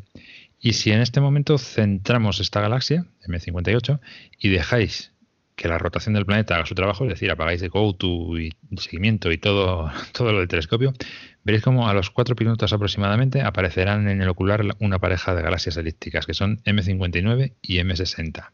Es una experiencia que de verdad merece la pena. Parece un amanecer, pero, pero de galaxias. Y ya para terminar, pues no podemos olvidarnos de M104, que es la galaxia del sombrero, que aunque alejada del cúmulo que acabamos de ver, no os podéis quedar sin observar es la más luminosa de la constelación y desde luego una de mis favoritas. Bueno, ¿y vosotros chicos qué? ¿Qué opináis del cielo de abril? Pues, hombre, para mí, yo soy uno de los un gran amante de las galaxias, la verdad. Es de, mi, de las épocas preferidas. También hay que, no hay que olvidarse de que tenemos ahí la osa mayor en, todo, en lo más alto del, cielo. Con lo cual tenemos ahí también de galaxias eh, eh, muy bien, que, bueno, son visibles otras épocas del año, pero que durante este año son eh, están en su quizás en su mejor momento, ¿no? Sí, la verdad es que sí, este mes es maravilloso para todo tipo de, galaxias, sí. Yo aprovechar la potencia del tubo. Yo al revés, porque como lo que hago es fotografía y encima tengo poca focal en el tubo, pues lo de las galaxias no me viene muy bien. Hombre, hay un, hay una, un conjunto de galaxias que fotográficamente también está muy bien, ¿no? Que es la cadena Markarian, esta que, conocemos, Carlos. Pero fíjate que a mí, por ejemplo, me queda muy pequeñita, o sea que también depende del tubo que utilices para echar foto, tampoco te queda muy allá. Es demasiado mm. pequeña la focal, ¿no? Depende, depende del tubo, eh, ya te digo. Yo he visto fotos por ahí de la cadena Markarian, tampoco hace falta una gran focal, ¿eh? Y están muy chulas. Pero es verdad que yo tengo pues 400 de focal, entonces bueno, es un poquito escaso. Andas ahí justo en el límite. Queda, curioso por la cantidad de galaxias que hay, pero, pero solo por eso. Por hacer algo, tal vez el triplete de Leo es lo más, ¿no? Lo más, lo más bonito, ¿no? De, fotografiar. Y de tamaño también, eh, quizás es más adecuado para una focal no tan, no tan larga. pero... M101 también se puede hacer algo con ella. M101 empieza a salir pequeñita, pero... Fotográficamente espectacular, ¿eh? Pues sí, la verdad es que fotos complicados si tienes un tubo de, de, focal corta y a lo mejor te tienes que ir a uno un Cassegrain o alguna cosa de estas para poder sacar partido a, las galaxias, ¿no? No sé, no sé si a tanto, a lo mejor eso Carlos además, no sé si a tanto, pero, pero bueno, así que por lo menos sí, seguramente sí, un Cassegrain, sobre todo si quieres sacar eh, alguna galaxia en concreto. No sé si tú has probado, Carlos, con el Cassegrain el triplete de Leo, alguna de estas. No entra, ¿no? ¿O sí que entra? No, no, no, con 2000 de focal no, no entra, no entra. Eh, yo con el Cassegrain lo, lo, único que he hecho es hacer look imaging, cosas así, pero, pero es, complicado ¿eh? y es, eh, es, como otro nivel. Eh, la gente que salta y ya empieza un sistema guiado distinto, con guías fuera de eje, cosas de estas, y, hacen falta, yo creo, tubos con muy buena óptica. En, Cassegrain vale, pero tiene que tener muy buena óptica y, y tiene que estar muy bien colimado y hace falta ya una buena montura porque como vas con mucha focal el guiado tiene que ser más más fino, ¿no? Más fino. Es, complejo. Para mí eso es otra liga. Ya. hay un grupillo de. Hay un grupo de, galaxias muy, muy chulo en. Eh, habéis comentado el tema del triplete de, Leo. Y en el cuello de Leo, yo le llamo el cuello de Leo. Hay, un, hay un, grupo que son cuatro galaxias, que es el grupo que se llama Hickson 44 y está es bastante bastante chulo porque son cuatro galaxias de distintas forma, de distintas formas eh, poco para referencia pues sería buscar NGC 31 3190 está en el, en el, en el cuello de lo que sería el león ¿no? en la, de, la, de la constelación de Leo y es una es una aparte de fotográfica que bueno son galaxias pequeñitas pero con, con focal suficiente se les puede sacar detalle. Aparte es un reto bastante chulo en visual.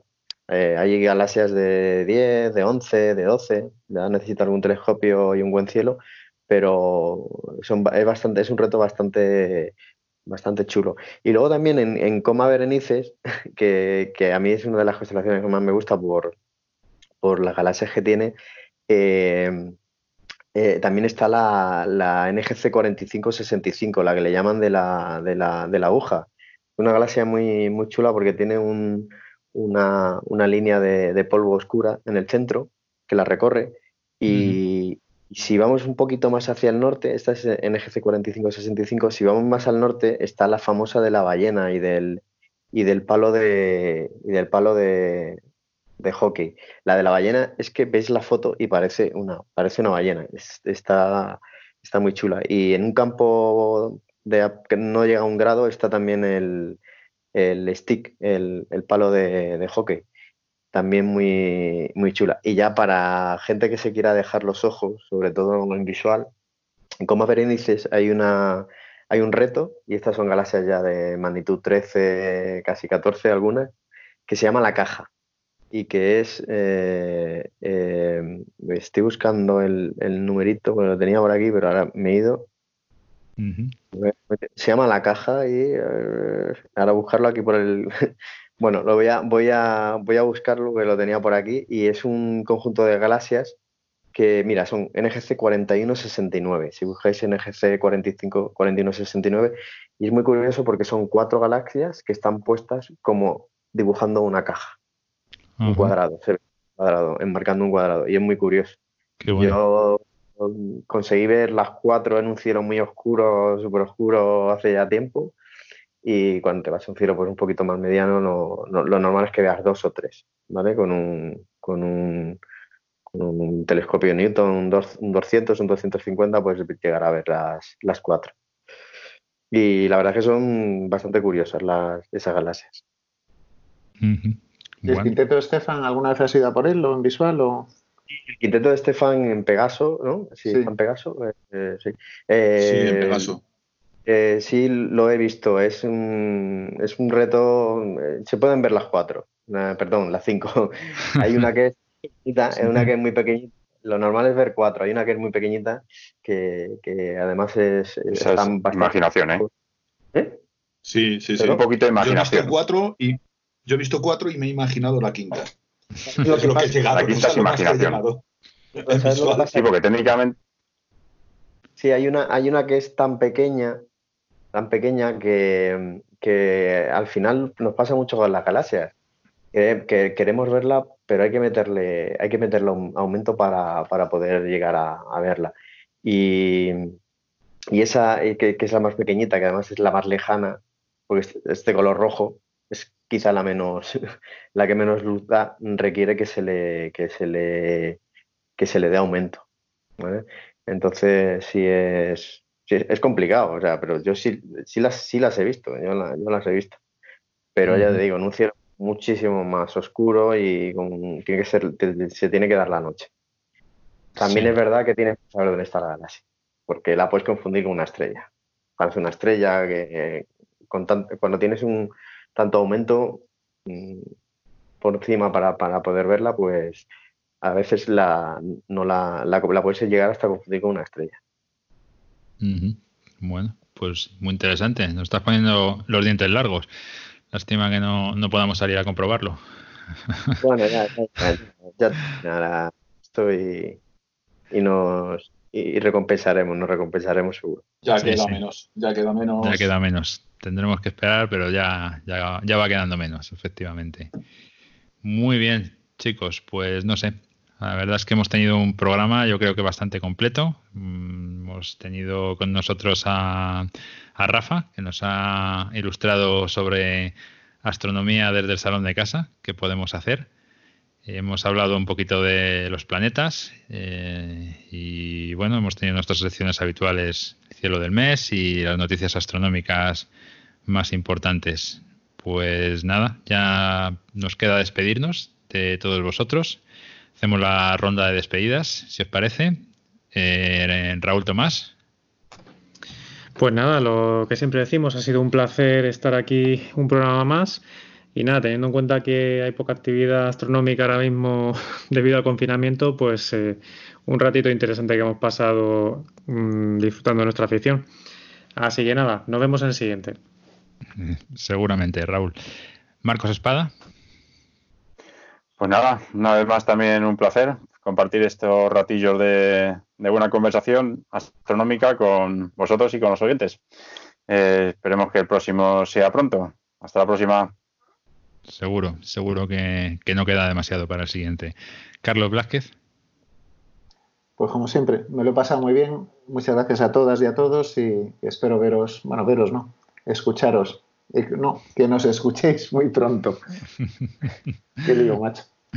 Muy bien, Carlos. José Carlos Gala. Pues nada, un, un placer planetario y nada, saludos y que nos volvamos a escuchar pronto y nada, desearos buenos cielos. Muy bien, igualmente para ti, José Carlos. Y bueno, nuestro invitado Rafa, unas palabras de despedida. Bueno, pues que muchísimas gracias por, por, invitarme a, contar mis, mis temas así de astronomía eh, desde casa. Y nada, y también deciros que, que no que esté que de, aquí a nada el, para el fin de semana se va a poner la cosa bien. Así que el jueves y el viernes mirad para arriba que seguro que algo algo podéis ver de acuerdo Rafa. Muchas gracias. Muchas gracias por haber estado con nosotros. Bueno pues nada os emplazamos a nuestro próximo número que esperamos que para principios de mayo esté en el aire. Y bueno, pues saludos y buenos cielos a todos.